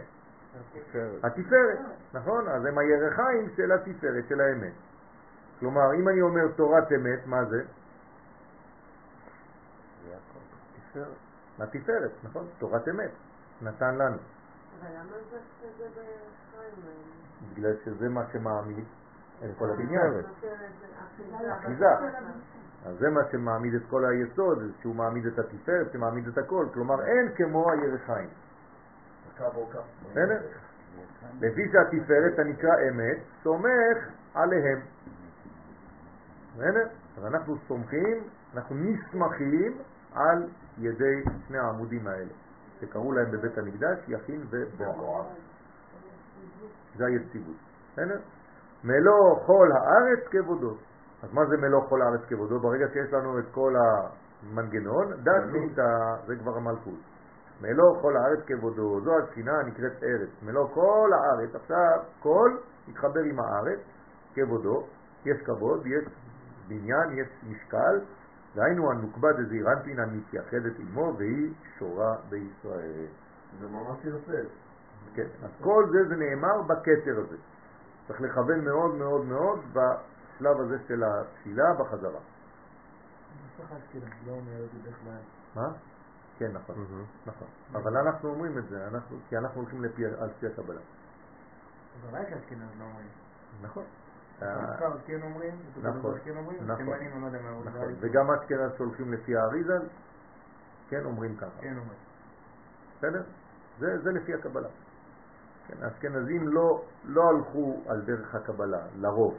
כן, הספרדים, הנוסח האמיתי, ככה אומר הבן ישחי, של המקובלים, הוא הנוסח הספרדי.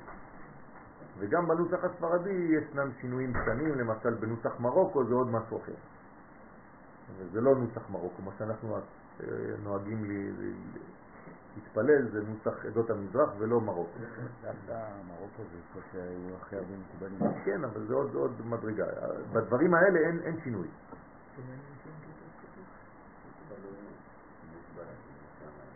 אוקיי. תימנים זה, זה, זה, זה עם אחר, זה משהו מיוחד. שזה עם לפחות. ולא אומרים שזה עם. ועוד מרצים לפי המחזיקים את הדרך שלהם. כן.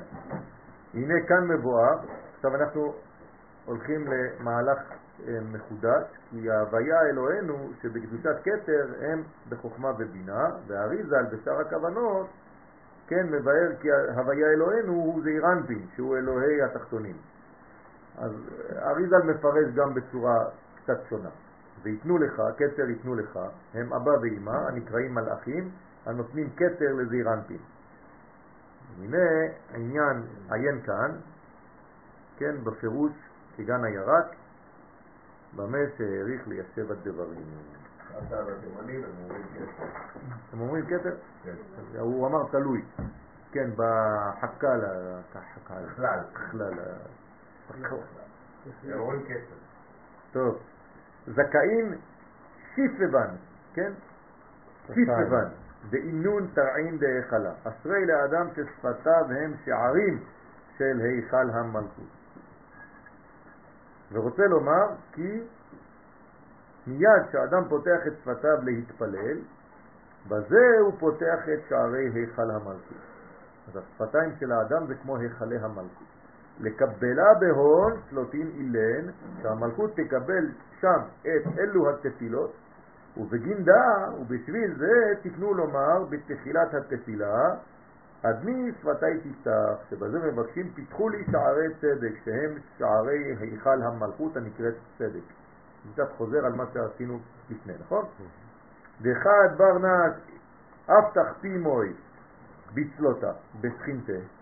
כשאדם פותח את פיו בתפילה, וכל כוונתו היא לתיקון קומת השכינה, עד שתהיה ראויה להתייחד עם זעיר אנפין. כלומר, הכוונה זה לא סתם לבקש אה, את צרכיו, אלא יש כוונה פנימית יותר, שהיא לחבר בין העולמות. כלומר, להביא את הקדוש ברוך הוא לעולם הזה. לגלות אלוהות בעולם הזה. מה? תודה.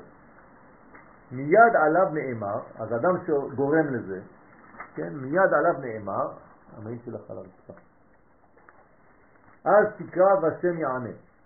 דהיינו שתפילתו מתקבלת. אדם שדואג באמת לחיבור העולמות, חיבור בין זעירנפין למלכות, אז כשהוא פותח את הפה שלו התפילה מתקבלת.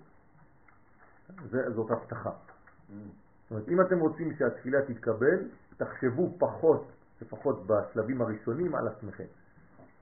תחשבו שאתם הולכים לחבר את הקדוש ברוך הוא לעולם הזה, שיהיה יותר גילוי אלוהות בעולם. למה באמת כל נוסח התפילה מנוסח שם, כל בקשות האדם, נכון. ותהיינו נכון, וכולי, נכון. כשעיקר העניין הוא לסדר בעצם את החיבור בין העולמות. אתה צודק. לכן צריך לדעת בעצם על מה מכוון כל דבר ודבר בעמידה, שזה לא כשאתה אומר למשל רנה בעוניינו, כן? אז, אז האנשים מכוונים על העוני, כן? אבל זה לא כל כך פשוט. עכשיו מה קורה גם לעתיד לבוא אחרי שבא משיח וירושלים נבנית כן, ו... אז יהיה שינוי. אז, שלנו. אז כל התפילה בעצם תשתנה נכון, לגמרי. נכון. אנחנו צריכים להבין את ההכנה של, ה... של התפילה של העתיד לבוא מעולה. בלי כל הבקשות האלה. גם הבקשות האלה הן לא בקשות של, של, של פשט כמו שאנחנו חושבים. בעזרת השם יש בתוכניתי, בסייעתא דשמיא, ללמוד את, ה, את התפילה, כן, בשלבים. זאת אומרת, כדי לדעת שבאמת, כשאנחנו אומרים רפאנו השם ונרפא, זה לא סתם רפואה של הגוף. נכון שבסופו של דבר זה מגיע לרפואה של הגוף, אבל איך אני מקבל רפואה? על ידי חיבור בין העולמות, ואז צריך לכוון בין מי שמביא רפואה. מה זה רפואה? מאיפה באה רפואה? מהתפארת, נכון? ומה זה רפאנו השם ונרפא? אז זאת אומרת שהתפארת צריכה להתחבר עם המלכות, זה נקרא רפואה. זה השלמה של החיסרון, למה רפואה מהתקשורת? כי זה חולם. נקודת חולם, למדנו. נכון, החלמה. אתם זוכרים? הכל מקושר. תפארת זה תרפיה. רופא, רופא זה- המילה האמצעית בתפארת, נכון? זה האיזון, זה קו אמצעי. לכן כל העניין, בטח. כן, זה פאר, נכון? במקום פרא, והוא יהיה פרא. אדם, אנחנו רופא. רופא זה הפך מפרא. כלומר, אדם פראי שהתאים שלו משתוללים, או המנגנון שלו משתולל, הוא פראי, הוא לא מאוזן, הוא לא בריא, וכו' וכו' וכו'. בסדר? צריך להבין את העניין הזה. נכון. נכון. כל התפילה היא בעצם מכוונת לדבר הזה. עכשיו, זה חשוב מאוד מה שאנחנו אומרים כאן. זאת אומרת שכל פעם שאתם נמצאים בשלב אחד מהתפילה, מתפילת 18, לפני שאתם ניגשים לפשט, תחשבו שגם בשלב הזה של התפילה, לא חשוב איפה אני נמצא עכשיו, ברך עלינו השם אלינו את השנה הזאת, כן, תחבר תפארת ומלכות. אתה עכשיו מחבר, אתה רוצה לה- להביא יותר אלוהות. איך זה מתבצע? אז יהיה יותר גשם ויותר שפע לצמחים וכו' וכו' בפשט. בסופו של דבר, התפילה הזאת, אנחנו אמורים להיות השליחים או הצינור. המקשרים. המקשרים מהעולם נכון, העליון לעולם נכון, התחתון. נכון. בסופו של דבר, התפילה הזאת היא נועדת כדי להביא את התוצאות של ההשפעה. נכון, אז ברור שזה צריך להיות על, ה, על העולם הזה. נכון. כי אם לא, אז אנחנו לא, לא עושים את העבודה. נכון, אבל. הבעיה ש- של השאלה של צוריאל זה שאנחנו יותר מדי כן, חושבים על הפרטיות ועל החסרונות שלנו כאנשים פרטיים. כי אנשים הפחידו. יפה.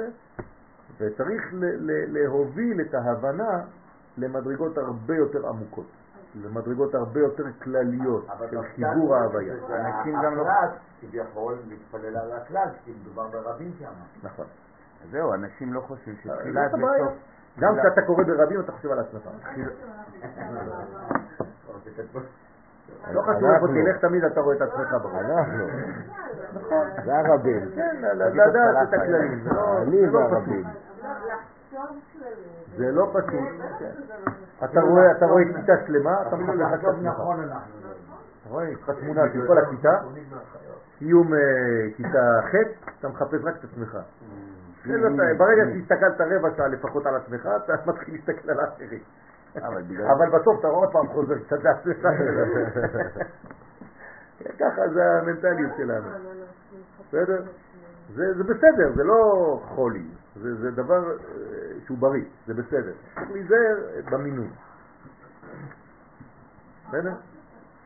טוב. אז נאמר, התקרא והשם יענה.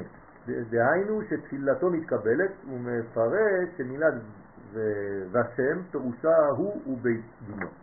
מי זה והשם יענה? הוא ובית דינו. מה זה הוא ובית דינו? זה רנפין ומלכות. זה בית דינו. כן, האישה זה בית דינו. מלכות, בבית. כן, זה, זה נקרא בית דינו. כן.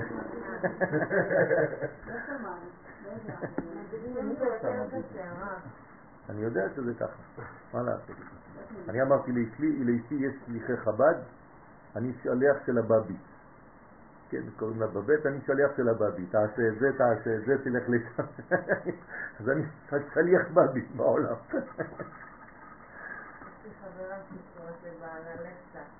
כן, נכון. נכון. כי ו' היא זעיר אנפין, והשם הוויה, הומור בדינים. והשם הוויה היא המלכות, נכון? איך השם הוויה? זעיר אנפין והשם הוויה היא המלכות. כי ו' היא זעיר אנפין והשם הוויה היא המלכות. כלומר, בתוך שם הוויה יש את הו' ויש את היה. אז היה של בי' כ' ו' כ' זה המלכות, כי זה ההווה, כן, היה, והו' היא זעיר אנפין בתוכו. זאת אומרת, פעם ראשונה שאנחנו נפגשים עם ה... לא, זה, זה שלם, זה לא רק בהוויה. מה? זה לא, ו... והשם יענה. כן. אז תקרא ו... השם יענה. זאת אומרת, הו' זה זעיר אנפין, והקדוש ברוך הוא... והי' זה כו' המלכות. כ' זה הוויה. נכון, המלכות. גם מלכות, כן. ואמר כי מלוא, כן, מילת אז, כן, כי אז תקרא, מה זה אז תקרא? היא סוד מניה עטבן בעינון הוויה אתיה, אבא ואימא, כן, שמונה אותיות, הוויה אתיה, אז, כן, שמונה אותיות שהם הוויה אתיה, שהם סוד אבא ואימא. שהאדם גורם בקריאת שמה ייחוד ביניהם, להמשיך מהם מוכין לזון. אז כמובן צריך להיות גיסים, פעם זה שם הוויה אדנות, פעם שם הוויה אתיה, זה לא חשוב, כן? אתם כבר אה, רגילים להיפגש עם כל המונחים האלה, אז יותר ויותר קל. כדי שיתייחדו בשים שלום. אז כשמגיעים לשים שלום בעמידה, כן, השלום זה היסוד, אז שים שלום, תשים את היסוד, זאת אומרת דיבור. ומייחודם נמשכות השפעות טובות לישראל. אה, נעלמו כבר? לא, מכינה דגים. אה. שומעים את המטחנה, לא- לא שומעים את המטחנה. תגיד לפחות שיבוא ריח לפה, מה? טוב, ומייחודם לא, רמקול. השפעות טובות לישראל, לכן כתוב והשם יענה מיד, דהיינו הוא ובית דינו, שהם בית שמות הוויה אדני שבזון. ולכן מתמלא בקשתו לפי שגרם ייחוד שני שמות האלו של זון. זאת אומרת, האדם בעצם, איך הוא משלים בקשתו, איך בקשתו נעשית, בגלל שהוא גורם לזיווגים העליונים. כמה שאתה גורם לזיווג יותר בין הקדוש ברוך הוא לבין העולם הזה, כמה שהבקשות שלך נענות. זה כלל, בסדר? כי אתה בעצם גורם לזיווגים, יוסף משלו נתנו לו. מה זה משלו נתנו לו? בגלל שהוא גורם לזה. אתה הבאת על עצמך את ההשפעות הגדולות האלה של העולם העליון עם העולם הזה. אז אל תתפלא שכל השפע מגיע אליך, כי אתה מוריד שפע מהעולם העליון, אתה מחבר בין העולמות. אתם מבינים מה אני אומר? אתם מסתכלים עליי כאילו אה, אתם ישנים ועושים כאילו... לא, עושה? בסדר? אוקיי. זו פלטפורמה עמוקה. בסדר? לנשום בזמן שצוללים. היא לא העולם. נכון. בסדר. אז צריך קודם כל להתכוון על העולמות העליונים. כלומר, הדאגה הראשונה שלנו היא צריכה להיות השכינה. איך אומר אה, הבעל שני לוחות הברית, הרב הורוביץ, בספרו זצ"ל, על מסכת, אה, על המסכת שהוא מדבר על שבועות שם, הוא מזכיר את הסיפור של אה, מה שקרה עם רבי יוסף קארו ורבי משה אלקבץ. עליהם השלום, זכותם תגן עלינו. שבליל שבועות הם נתאספו כל החברים, והספינה התחילה לדבר מתוך גרונות של רבי יוסף קארו, כן, קארה, כן, ומשם דיברה השכינה ואמרה להם לעלות לארץ ישראל באותו זמן. עכשיו, מה היא אומרת להם? אם הייתם יודעים, כן, אחד מיני אלף, אלפי, אלפים וריבי רבבות, זאת אומרת מיליארדים של הסבל שאני סובלת, אני, השכינה, לא הייתם יכולים לקום רגע אחד, הייתם נופלים עצמכם, אף פעם לא הייתם מחייכים בכלל בחיים שלכם. ואני נזרקת וסוחבת אשפתות מזה שנים, ככה היא כותבת שם השכינה. תרימו אותי כבר מהאספה. אז איך תרימו אותי מהאספה? היא אומרת להם, תעלו לארץ ישראל. אז איזה עונג אנחנו עושים? אה, בוודאי. לכן אני כל הזמן חוזר על החשיבות הזאת, אתם כמעט ולא תשמעו ממני כן, שיעור בלי לדבר על חשיבות ארץ ישראל. ללכת לבוא לפתור את החיים שלנו שם בוודאי, בוודאי. כשאדם עושים אידיאליזציה מהגלות, והגלות מוצאת היא חן מצד עצמותה, כמו שאומר הרב קוק. אתה יודע, אבל הרב, אה, אם הפייסבוק יכול להיות איזה מדד, כן. אז אה, יש כזאת אהבה לישראל בטח תהיה. בטח, בטח, יותר ויותר, ככה זה ילך ויתעצם, ברוך השם, זה ילך ויתעצם. ואם סנטורים זה אנשים לשומרון, להראות להם מה זה השומרון. אני אספר לכם סיפור.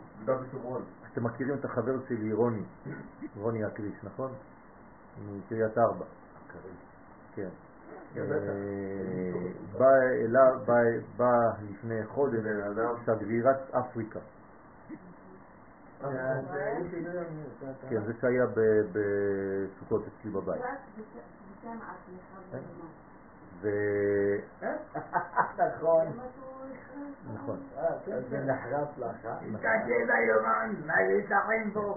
אז הוא אומר ששגרירת אפריקה אה, המרכזית באה לפני כמה שבועות לקריית ארבע וכשהיא ראתה את אה, כל המפעל הציוני של אה, עם ישראל, היא אמרה, כן, אתם כותבים את דברי הימים ג'. זאת אומרת, היא כבר קראה את דברי הימים א' וב'. עשתה שיעורי בית. עשתה שיעורי בית, ואמרה לו, אתם עכשיו עם ישראל כותבים את דברי הימים ג'. וזה מצא כל כך חן בעיניו שהוא אומר את זה בכל שיעור. זאת אומרת שהגויים מעריכים את מה שאנחנו עושים. בסדר? טוב. להבין את המאמרים הבאים בעזרת השם. זה דומה למלכת נכון, כן, אותו דבר. שלא היו לה, איך כתוב? לא היה בה רוח. כן, לא נשאר בה רוח, מרוב שהיא התפעמה ממה שהיא ראתה. כן, התפעמה ממה שהיא ראתה ונפלה על פניה, כן, על הפנים. כן, היא אמרה, אחרי אלוקיכם. נכון. זה בגלל ששלמה חיבר בין ביתו לבין בית המקדש. בנה גשר. טוב, סיימנו מאמר. לחיים, לחיים.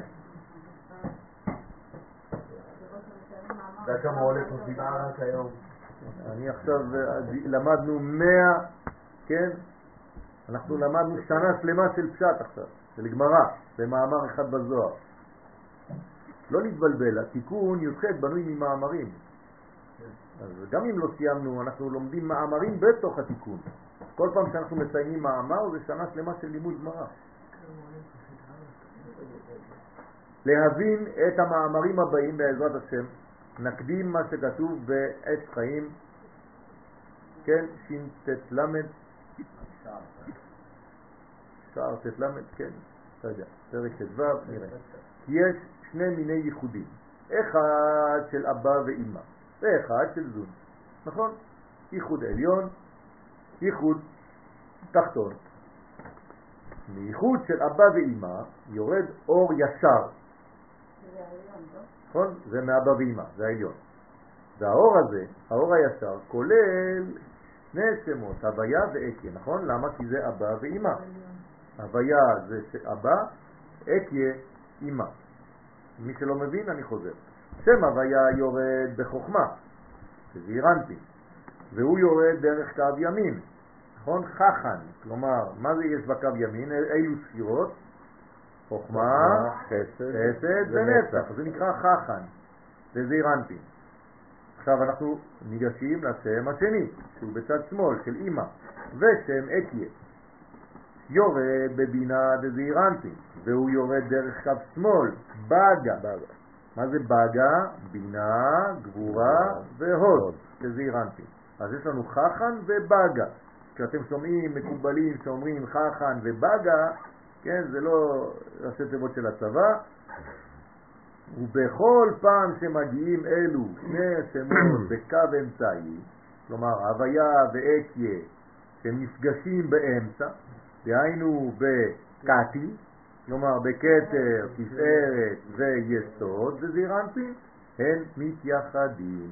זאת אומרת, איפה חייב להיעשות הייחוד? רק באמצע, לא בקצוות. ואחר שהגיע זה האור הישר הכולל את שני השמות הוויה ואתיה במלכות, כשהאור הזה מגיע למלכות, אז חוזר ועולה הערות אור הזה בסוד אור חוזר. כלומר האור הישר ירד, הגיע עד למלכות, המלכות זה כמו מראה, והיא מחזירה אור חוזר על ידי ייחוד זכר ונקבה זון. בסדר? שהם סוד שני שמות הוויה עד מי. הבנתם איך זה עובד? כלומר, מי חייב להיות קודם למי? הייחוד העליון או הייחוד התחתון? העליון, נכון? הוא גורם לתחתונים להעלות מן ולייחד בן זון. שם הוויה עולה דרך קו ימין, עכשיו איך זה עולה? אותו דבר, אור ישר היה ימין ושמאל ואמצע, ימין ושמאל תפרוסי, האור החוזר גם כן עולה בימין ושמאל. שם הוויה עולה דרך קו ימין דזעיר אנפין, ושם אדמי עולה דרך קו שמאל דזעיר. יש לכם את הציורים בראש? אוקיי. בכל פעם שמגיעים אלו שני השמות בקו אמצעי, הם מתייחדים שם, אותו דבר.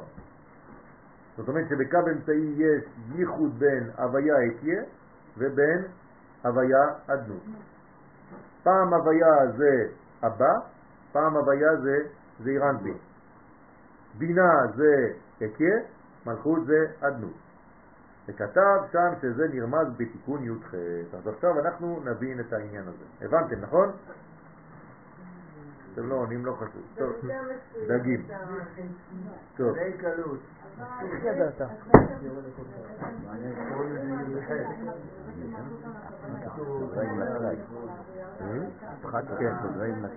כן, כלומר האור חוזר הוא חייב להיות תוצאה של האור הישר. לא, הוא ברבים, הוא חוזר ישר, הוא חוזר בזיווג ביניהם, לכן הוא בקו אמצעי. אבל הוא חוזר אחד בימין, אחד עם שמאל, שנפגשים באמצע. כן. אין באמצע אין כזה דבר, אין, אין, זה הסוד, שבאמצע אין נזקים, ברוך השם. כן, בעולמות העליונים. כמובן שחס ושלום בעולם הזה כן יכול להיות נזק באמצע, למשל אדם שפוגם ביסוד. בסדר? או בתפארת, ברפואה שלו, בבריאות שלו. אדם שלא מכסה את עצמו בחורף, אדם שלא אוכל כמו שצריך בבוקר, זה נקרא פגם באמצע.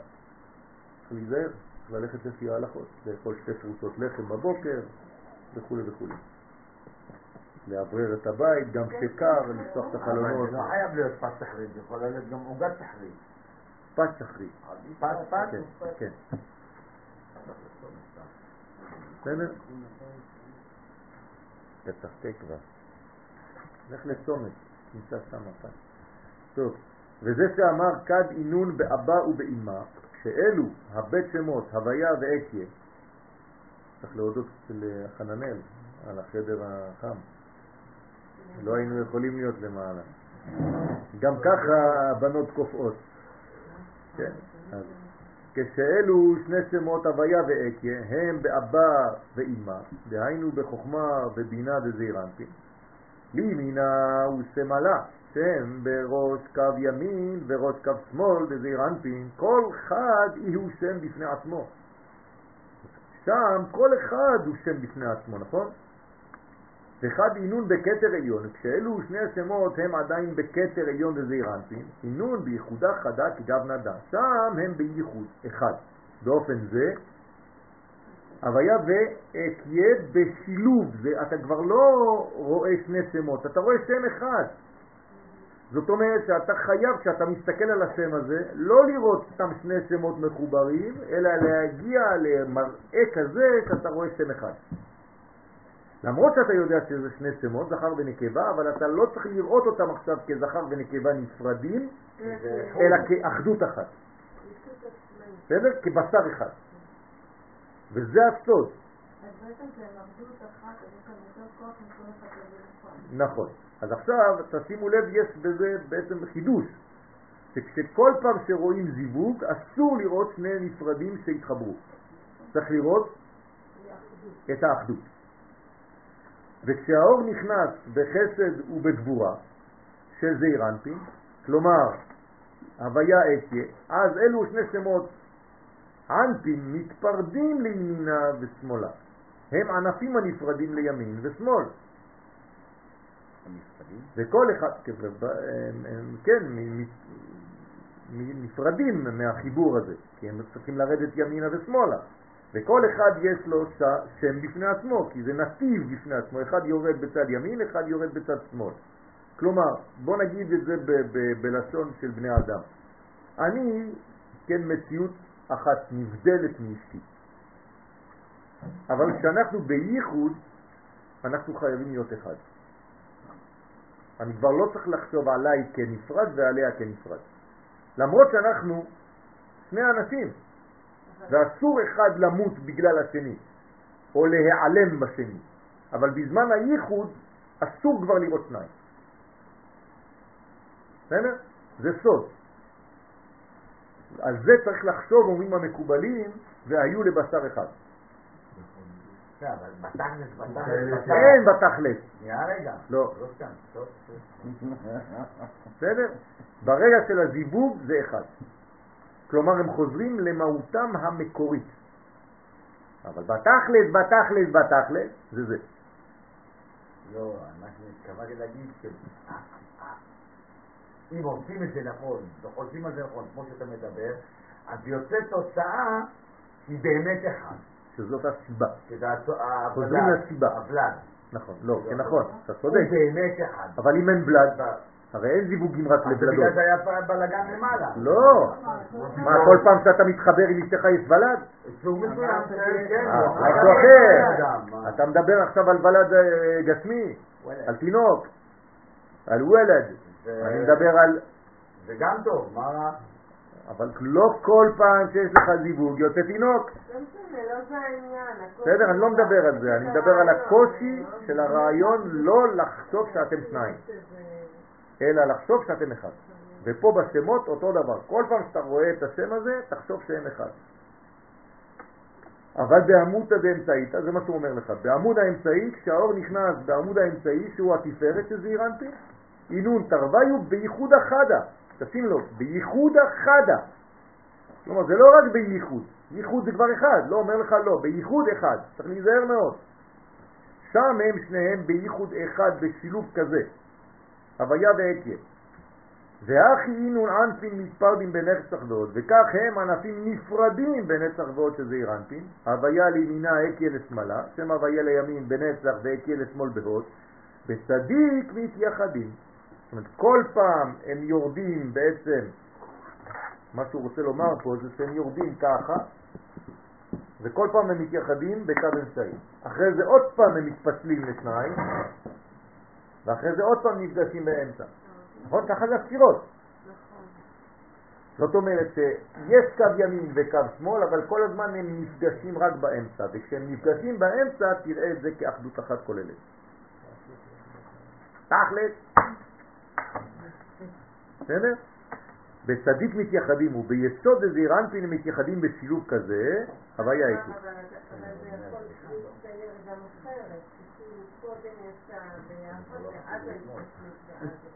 נכון? נכון, את צודקת. אבל בגלל שאנחנו מתחילים בעצם השתלשלות, אז אנחנו בעצם התחלנו מדרגה, אבל לפני זה קדמה גם כן מדרגה אחדותית, נכון. ההכה רזה דאילנה, הרי זה סוד האילן, הנה, זה אירנטי, ציירתי לכם אותו, זה סוד האילן. כן, זה בעצם עץ, מה זה זה אירנטי? זה עץ, עץ שיש לו בעצם זה עץ. בסדר, ופה יש לך עלים, ואחרי זה יש לך פירות, זה עץ. אז זה נקרא האילן, סוד האילן העליון, שזה אירנטי. נכון, זה עץ החיים. למעלה זה עץ החיים. למטה זה עץ הדת. והתפשטן ענפוי מעלה, שמתפשטים ענפי האילן מלמעלה. עכשיו תשימו לב, אני צריך, ציירתי לכם פה את זעירנטי, נכון? אבל פה הוא, הוא מדבר על מה? על ייחוד אבא ואמא, זה ייחוד של אור ישר. פה העץ הוא הפוך. בעצם יש לך שני עצים שהם נפגשים באמצע. עץ הפוך ועץ ישר. איפה העץ ההפוך? לא, זה העץ ההפוך. העץ הישר זה זה, לכן קוראים לו אור ישר. כלומר היושר זה מה שבא מלמעלה. אלוהי, עשה אלוהים את האדם ישר, כלומר אנחנו ביושר. פה, מה אנחנו רואים בעולם הזה? עולם הפוך ראיתי. תחתונים למעלה ועליונים למטה. כלומר אנחנו בעולם הפוך. לכן מה עושות העיניים שלנו באמת? הופכות את המצב, מחזירות אותו למקור. כלומר העיניים שלנו, שזה המוח, רואות כמו שצריך. ואחרי זה זה מתורגם למוח, תרגום סימולטני, כדי שנראה כמו שרואים בעולם הזה. זה הילדים הקטנים כותבים הפוך. בגלל זה הילדים הקטנים כותבים הפוך. נכון. כן. נכון. אז צריך להיזהר מאוד איך אנחנו ניגשים למציאות, מאיזו קומה, איך אנחנו רואים את העולם. בסדר? פה אנחנו לומדים, כן, איך הדברים צריכים להיות. למשל, יה- יהודי הגלות לפני השואה, כן, חשבו שהקדוש ברוך הוא, כן, אה, זה אידאל להיות אה, בגלות. אז הם היו, במקום להגיד, כן, פולניה, הם היו אומרים, פה, לניה. לא, לא, זה לא צחוק. הבעיה זה שהם לא שמו לב למה שהם אומרים. פה הוא יש ואנחנו לא אומרים, הנה לא ינום לא, ולא לא, לא, ישן. והם צדקו, שמה הוא לן, חס ושלום. שמה זה, זה מיטה, שמה זה שינה. פה לן יא. חושך, תמיד שאומרים חס ושלום, חושך, השם ירחם. אפור וחשוך ויש לך איזה מין פלטפורמה כזאת של כל הזמן בארץ ישראל. אנחנו כל הזמן זה נכון. זה נכון. זה נכון. למרות כל המצבים, ויש מצבים קשים, אי אפשר להתעלם מהם, אבל צריך להסתכל עליהם בעין הפוכה, בטח אם אתה יושב על. כן? דווקא המצב הזה גורם בעולם, הם מסתכלים עלינו והם אומרים, מה פה רק סובלים? אבל זה לא נכון, כי הסבל הוא סבל חיצוני.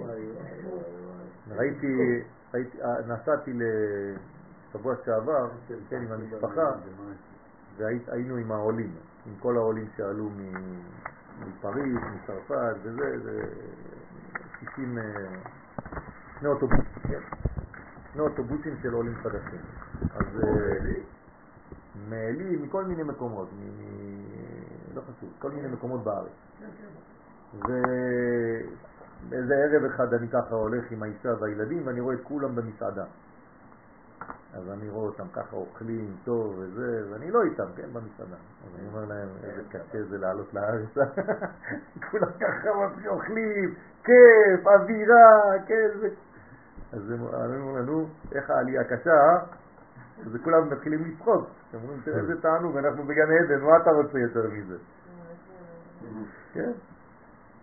אז לכן מתייחדים בשורשוי לטאטה. אבל אפשר אפשר להגיד שבגלל שזה אור ישר, כן.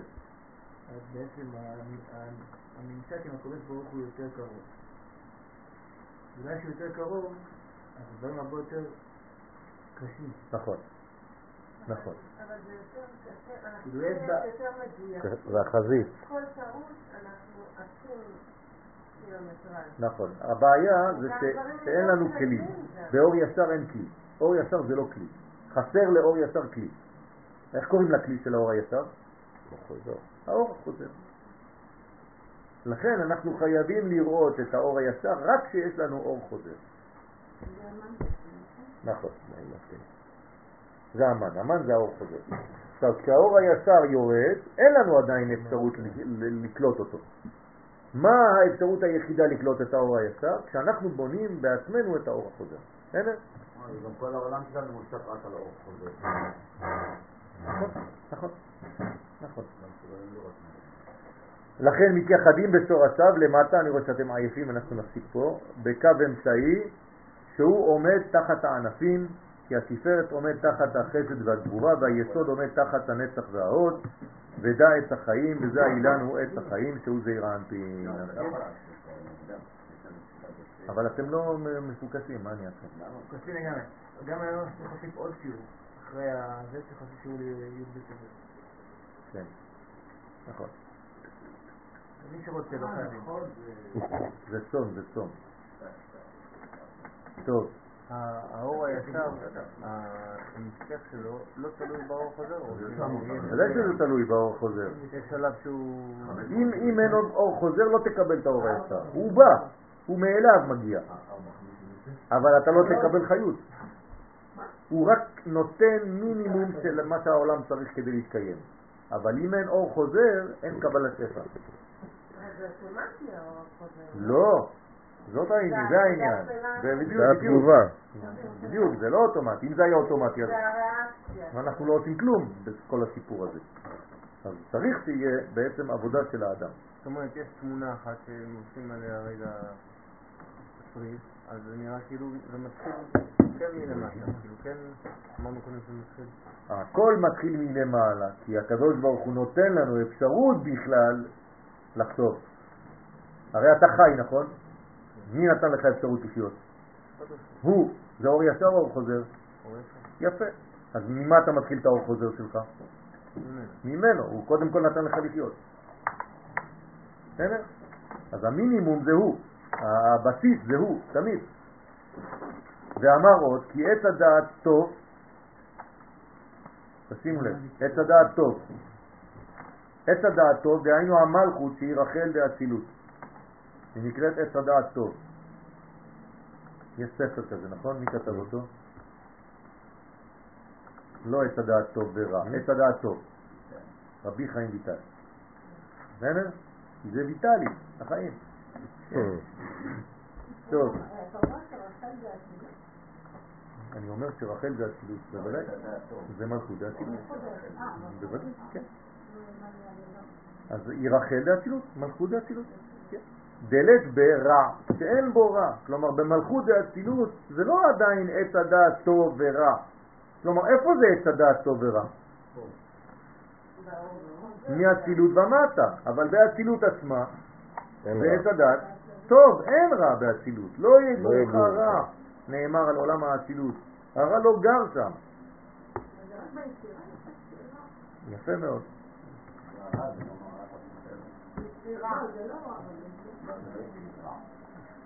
אבל היא עשתה משחק מילים, נחמד. דהיינו אחיזת הקליפה, כלומר איפה שיש אחיזת קליפה, מתתא לעילה, כשהיא מעלה את המן מלמטה למעלה, ליעקב, אחר כך שניהם מעלים את המן לאבא ואמא. אז גם עליית מן זה נעשה בשלבים. והם עולים יחד עם המן מלמטה למעלה בסוד אור חוזר. כגב נדע באופן זה שלמטה הם נפרדים, כמו שעשינו ממעלה למטה, עכשיו זה הפוך. למטה בהתחלה זה עולם הפירוט, ולמעלה הם מתחברים, כל פעם שהם נפגשים באמצע. גם להם יש. כן, כולם אומרים. אני חושב שאחרי השיעור צריך לרדת למטה למעיין. אז כל אחד יעשה מה שבא לו, סובל לו לחיסון, אז כל אחד... זה טוב שאתה חושב. מה אתה אומר? זה טוב שאתה חושב. לא, לא. יש כאלה שלא חושבים. גם הוא מחבר עולמות, אל תדאג. כל אחד בסגנון שלו. קצר אליי מלמטה. חייב מיטה, מה אתה עושה? לראות את ה... הוא מפרש, אדמי, חינתא תתאה, שם אדמי היא השכינה התחתונה שהיא סוד רחל. והוויה עמודה באמצעיתה, שם הוויה הוא יעקב שבעמוד האמצעי. ואינון ביטרן ירחין, והם עומדים לפני ירחיים, דהיינו מנצח ועוד זעירנטין, עכשיו בצורה הפוכה. ענפים מתפרדים לימינה ושמאלה, שני ענפים נפרדים ימין ושמאל, הם הענפים הנפרדים, שם הוויה ביעקב שבנצח שבימין, ושם אדמי ברחל שבהוד שבשמאל. והכי ביטרן דרואין, וכן כשהם עולים בשני זרועות של חסד וגבורה, מתפרדין ענפים לימינה ולשמאלה. נפרדים הענפים יעקב בימין ורחל בשמאל, אבל בצדיק, ביסוד וכן בתפארת, אינון בייחודה חדה, עוד פעם הוויה, הפעם אדמי ולא אקיה. נכון? כשזה היה באור ישר זה היה הוויה אקיה, כשעכשיו זה באור חוזר זה הוויה אדמי. אבל תמיד רואים את זה כשם אחד. הם מתייחדים בייחוד אחד בשילוב כזה. ואמר ודע רזה דחשמל. זה סוד החשמל. כן? שלא תהיה הפסקה. זאת אומרת, ברגע שאתה רואה את זה בייחוד, אין הפסקת חשמל. חייבן דאסה ממללן. מה זה חייבן דאסה ממללן? שהם חיות של אש שמדברות בסיר. זה נקרא חשמל. זה חיות אש שמדברות בסיר. זאת אומרת, הדיבור שלהם זה בעצם אה, אה, שירה. יש להם בעצם מדרגה של, כן, של גבורות ושל מינון מאוד מדויק. כן, מה הבעיה בחשמל, אפילו בחשמל הפיזי שלנו? זה כי יש כוחות של שינוי. אז זה הורס לך את כל ה... כל הסדר. כל המכשירים. זה הורס לך. יש עלייה וירידה. למה? יש לך עליות של המתח וירידות של המתח. זה הורס את ה... זה הדבר הכי מסוכן בחשמל. לכן צריך בעצם מגן על השקע, שכשיש לך הפסקת חשמל, כשזה חוזר, זה לא נדלק מיד. זה נדלק תוך כמה דקות. זה המנגנון השהיה, צריך גם אצלנו. בסדר? אז יפה, אתם רואים? כל מה שיש לנו בפיזיקה, זה עוזר לנו להבין היום יותר מתמיד את מה שיש. הנה, גם אותו דבר, הפרעות קצב. שבהפרעות קצב, כדי להפסיק אותו, הם מבצעים כמות גדולה של אדרנלין ועוד יותר ויותר, עד שעושים את זה שיבה. בעצם מפסיקים את זה כמו... ועם כוח המנוגד. נכון. אז מה אנחנו עושים? רגע, אבל ב... הלכה למעשה. יש? לפני המנגנון אצלנו, מה- מה ההפרעה אצלנו שמגלת מיד? מה ההפריה? לא שפשוט אנחנו לא כלים נכונים לזה. אם אין לך כלי נכון, אתה פתאום נותן אור גדול, למרות שהיה חושך לפני זה גדול. רגע, אבל אם אני חשופה לחשמל חד- פתאום, מה זה ש... שנייה, שנייה? שנייה.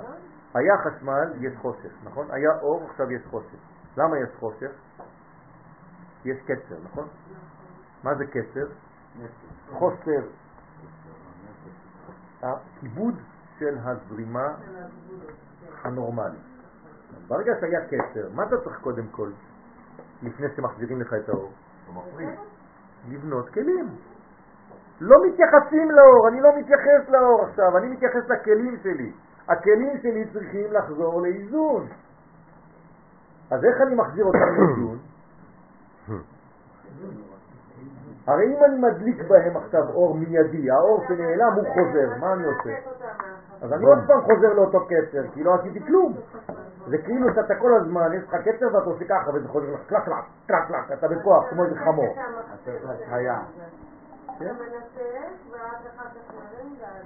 את מה אתה מרים?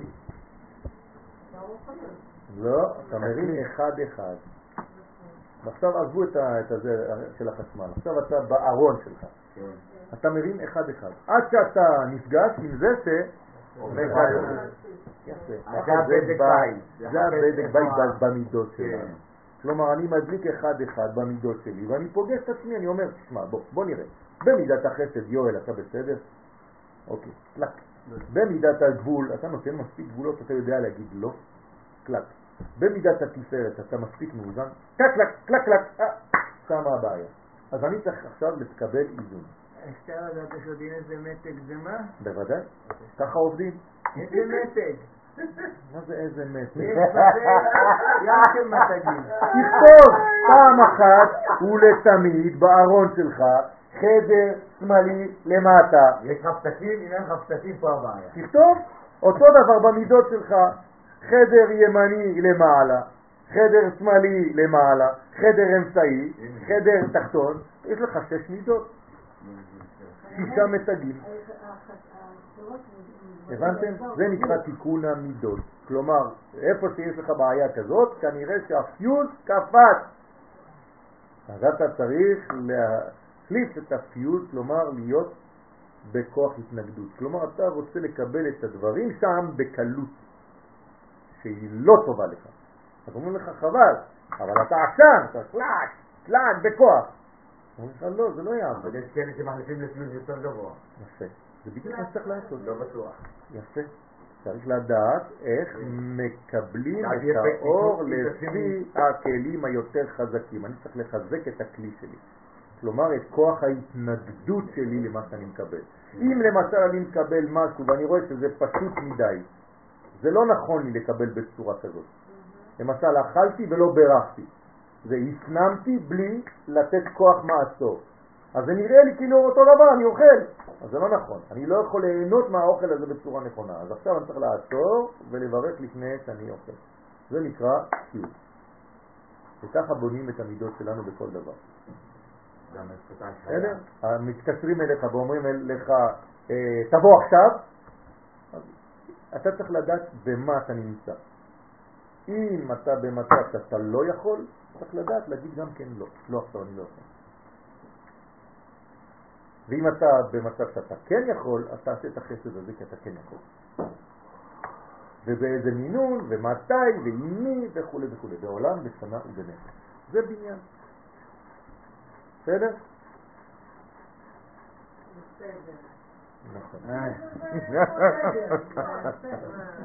סדר מופתי. ברור, בסדר.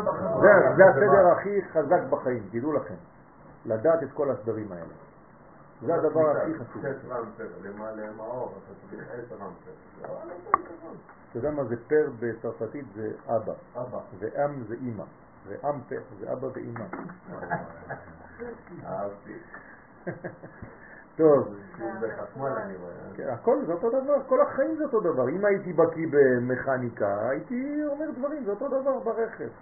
זה אותו דבר בכל התחומים, זה לא משנה, זה כמו רפואה. יש אחד. שהפך להיות מומחה לאוזן, באוזן הוא יכול לראות את כל הגוף. ואחד שהפך להיות מומחה בכל השרירים, בשרירים אתה יכול לראות את כל המצב הנפשי של האדם. ואחד שהוא מומחה רק לעין, אז הוא יראה בתוך העין, באישון את כל מה שיש בגוף, וכל אחד, בשיער אפילו אפשר לראות. כל אחד מומחה לאף. יש היום בגוף, גילו לפני כמה שנים, כבר אה, 15 שנה שחוקרים את זה, והיום זה יותר אה, מובן לאור, יש מערכת אחת, שהיא מערכת שנקראת שטחי וגם עמוקה, היא כוללת וגם מבדילה, יפה. ועוטפת כל דבר, כל דבר בפחת, כן, בכלל, ומאפשרת חיבור ותקשורת בגוף. נכון. איך קוראים לזה? פסיה. פשיה. לא פשלה, כן? נכון. פשיה גוף. ההתפשטות של היודקה. כן, פשיה, כן. התפשטות של יודקה.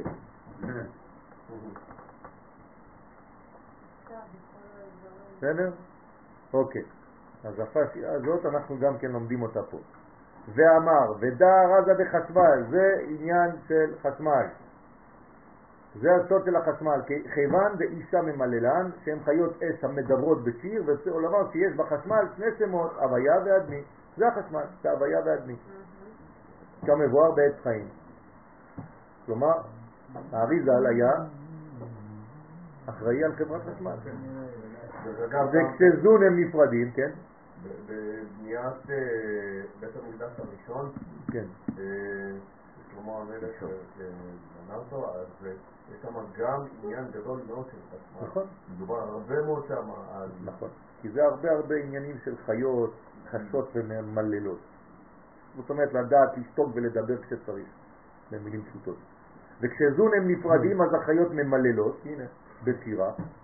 כלומר, כשהם נפרדים, למה הם דווקא שרות כשהן נפרדות? כשזון נפרדים, וכשזון הם מחוברים, אז הם חשות. למה? כי לא מדברים בזמן התשמיש, זה אינטימי, אבל מדברים בזמן החיבור שלפני. כלומר, קודם כל צריך לפייס, ואחרי זה להתייחד, נכון? בזמן האיחוד צודקים. ובזמן הניתוק, אז כן יש דיבורים. אז כל פעם שבעצם שרים זה עדיין לא חיבור, זה כדי להתחבר. לכן יש לנו מזמורים לפני התפילה. אבל בתפילה אנחנו בלחש, חשות. לפעמים ממללות, לפעמים חשות. עד כאן מהיום. אנשים לא יפרו, השמירה היא... לגמור הכוונה היא לא לשיר. בזוהר, כן, עכשיו אנחנו אומרים לשמות. הוא אומר גם בשיר. לא, מה פתאום? לא, אין. הזמירה לפני... כל אחד אמר יעשה מה שטוב לו. אבל למה זה לא יכול להיות? עברה לחמש, לא? לא, לא, לא. רבע ל- אני רואה שזה יכול להיות גם וגם אחרי הראשון. למה זה ב-53? לא נקרא. לא, לא, אין. הרב יואל. עד הקידוש. אתה אומר, נכון? מה? תראה זה זמרה, זה לא עניין של זמרה, זה לא של שירה. נו זהו, זה מה שאני אומר לו. הוא אומר שזה גם שירה. נכון. זה זה- זה זמרה, זה לא שירה, לא כתוב כדי שירה. זה כדי זמרה, זה משהו אחר. אבל זה בעניין ממלל. נכון, זה בעניין ממלל. טוב שאתה מדייק. זה שתיים. זה שתיים. זה שניים מהסדר החדש, אבל לא לדאוג. טוב, אנחנו בשם חדש. א' י' יסוד התקוות. השם סמך זין, השם ה-67, כלומר יש לנו עוד שישה שמות כדי לסיים שם עין ב', בסייעתא דשמיא. השם ה-67 בסדר עין ב' שמות, כן, חמש שמות יש לנו, נשאר לנו. הוא א' י' עין, שעולה כמניין כיסא. כלומר, כמה זה יוצא בגמטריה? 81. ואחת, נכון? והוא רומז על המלכות, שהיא בחינת כיסא לזעירנטין. נכון? שזעירנטין יתגלה בה, אז היא נקראת כיסא. הוא יושב עליה. ואשר תחילת גילויה הוא החצי ספירת היסוד, מחצי ספירת היסוד ומטה. ויש טעות, אני צריך לתקן את זה. בסדר? מחצי ספירת היסוד ומטה. לא נכנסתי לפרטים, זה שני שליש תחתון. ולכן הצירוף הזה הוא השביעי משמות היסוד. כלומר, כלומר בעשרת הצירופים מסמך עד עין, נכון? כלומר מ-60 עד 70 אנחנו בשם השביעי, כן או לא? אז אם אני בשם השביעי, איזה ספירה זו?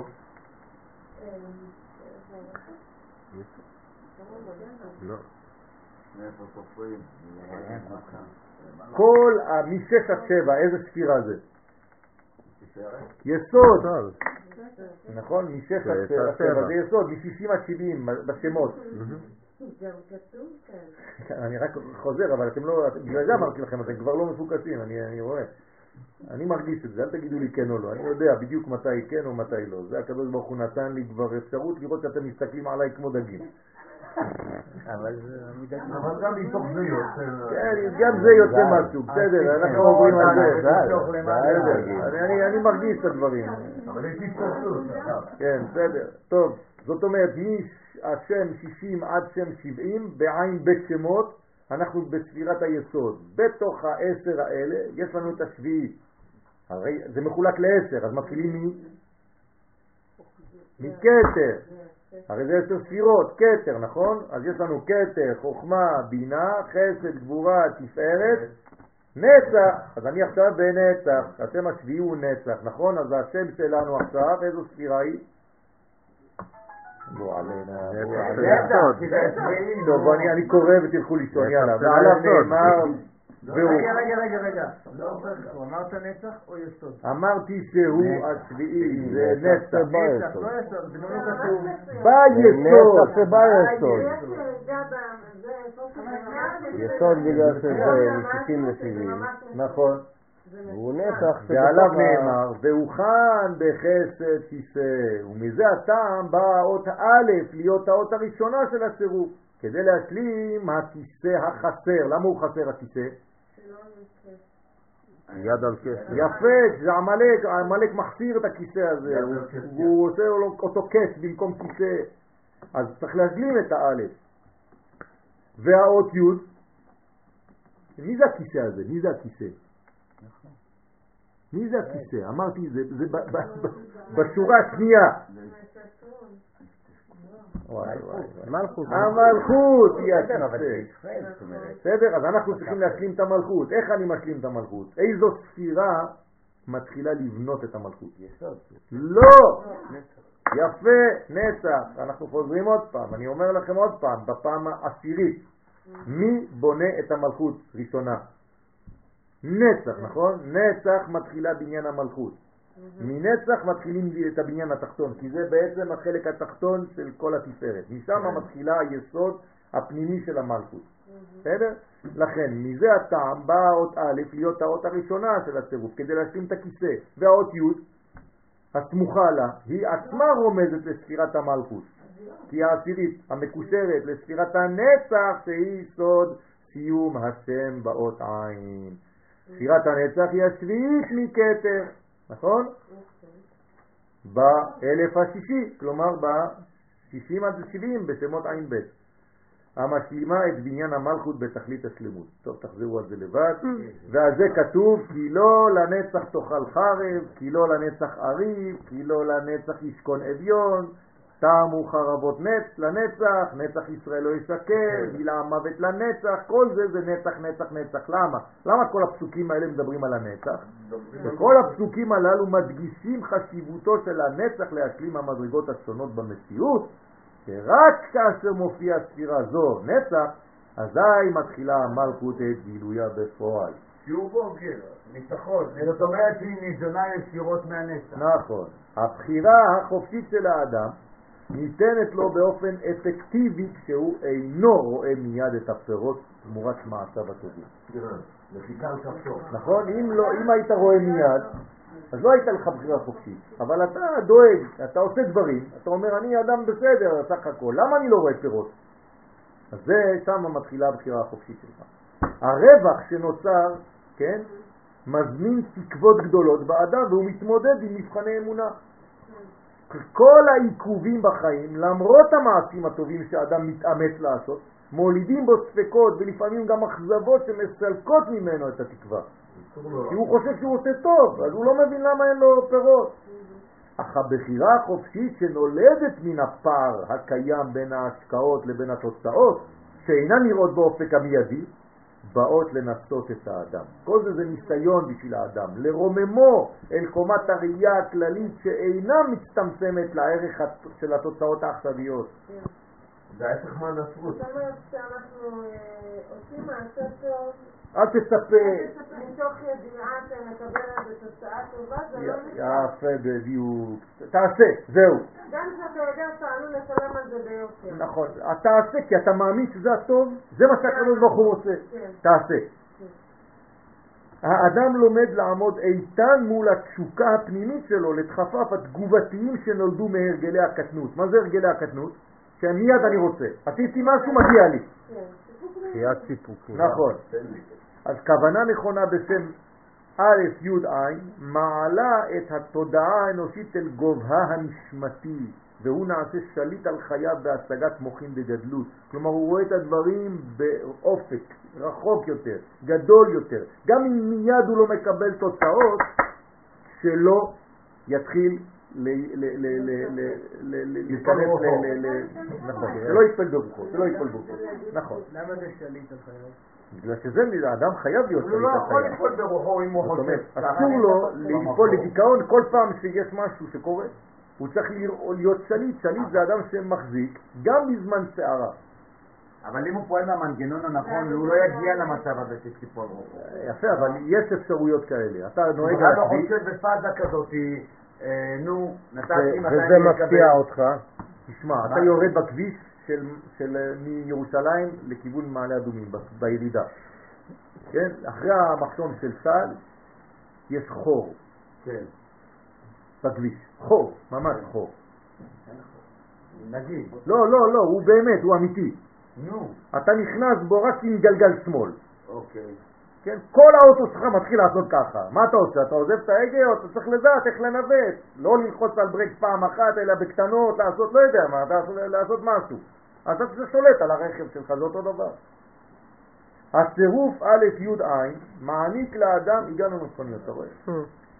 מעניק לאדם שליטה על מערכת הזמן. מביא גלגל לשמאל. מה? אין לך גלגל שמאל, אתה נוהג רק על שני גלגלים. אתה- נכון. תיקח גלגלי עזר, כמו אתה? התינוקות. אני לעוף. אני כולי על האמצע. אשריך. זאת עוד יותר בעיה, צריך להיזהר. זה קדמי או אחורי? שמאל זה האחורי. או הולך לי הקשר או המוח. יפה. אתה רואה מה הוא אמר לך? שמאל זה האחורי. למה? כי מערכת הזמן זה לא לחשוב שכל מה שאתה עושה מיד מגיע לך, על הזמן. יפה. ובמקום לצ- לצפות כל הזמן ליותר, עכשיו, עכשיו, עכשיו, במקום לצפות ליותר מחברינו, מן הקרובים לנו, כל הזמן אני מחכה שתיתן לי משהו, או מעצמנו. יפה או מעצמנו, לומדים אנו להשליך מעלינו את הציפיות הכוזבות המולידות אכזבות ותסכולים. תפסיק כל הזמן לצפות מכולם, תעשה את מה שאתה צריך לעשות וזהו. פתח- פתחת פה בציפייה בהבנת המציאות של בורא עולם, ועברת פה על... שמעת מה אמרו? אה, נכון, ו- נכון. נכון. בוא נעשה את כל החצי ישנת ברגע. למה נשאיר אותם? זה, עכשיו אני ירדתי לפסים אנושיים. אני שואל עדיין בפסים העליונים. מה אתה שואל? שמה זה דברים שהוא נכון, קובע. אתה אמרנו אנחנו עושים, אוקיי. אז את אתה צריך- לעשות את הדברים. בגלל שהם אמת ומוסריים. לא בגלל. שזה מניב לך פירות מיידיים. זהו. זה לא מעניין. בדיוק מה זה דיברנו. נכון. כן. נכון, והיא באה, מדרגות. תראה כמה מדרגות יש עד עושה. למלכות. נצח, הוד, יסוד ומלכות. כלומר, יש לך עוד. ארבע ספירות לעבור, וזה הרבה. אז אל תצפה מיד לבניית המלכות. למה הדבר דומה? לבן אדם שלא מבין שמדינת ישראל זה תהליך של בניית מלכות. אז הוא אומר, זה מדינה, זה... אז נכון, זה לא מה שהמלכות מצפה, אבל לאט לאט זה בונה, כן, אנחנו בתהליך. עברנו כבר את הנצח, אנחנו כבר ביסוד עכשיו.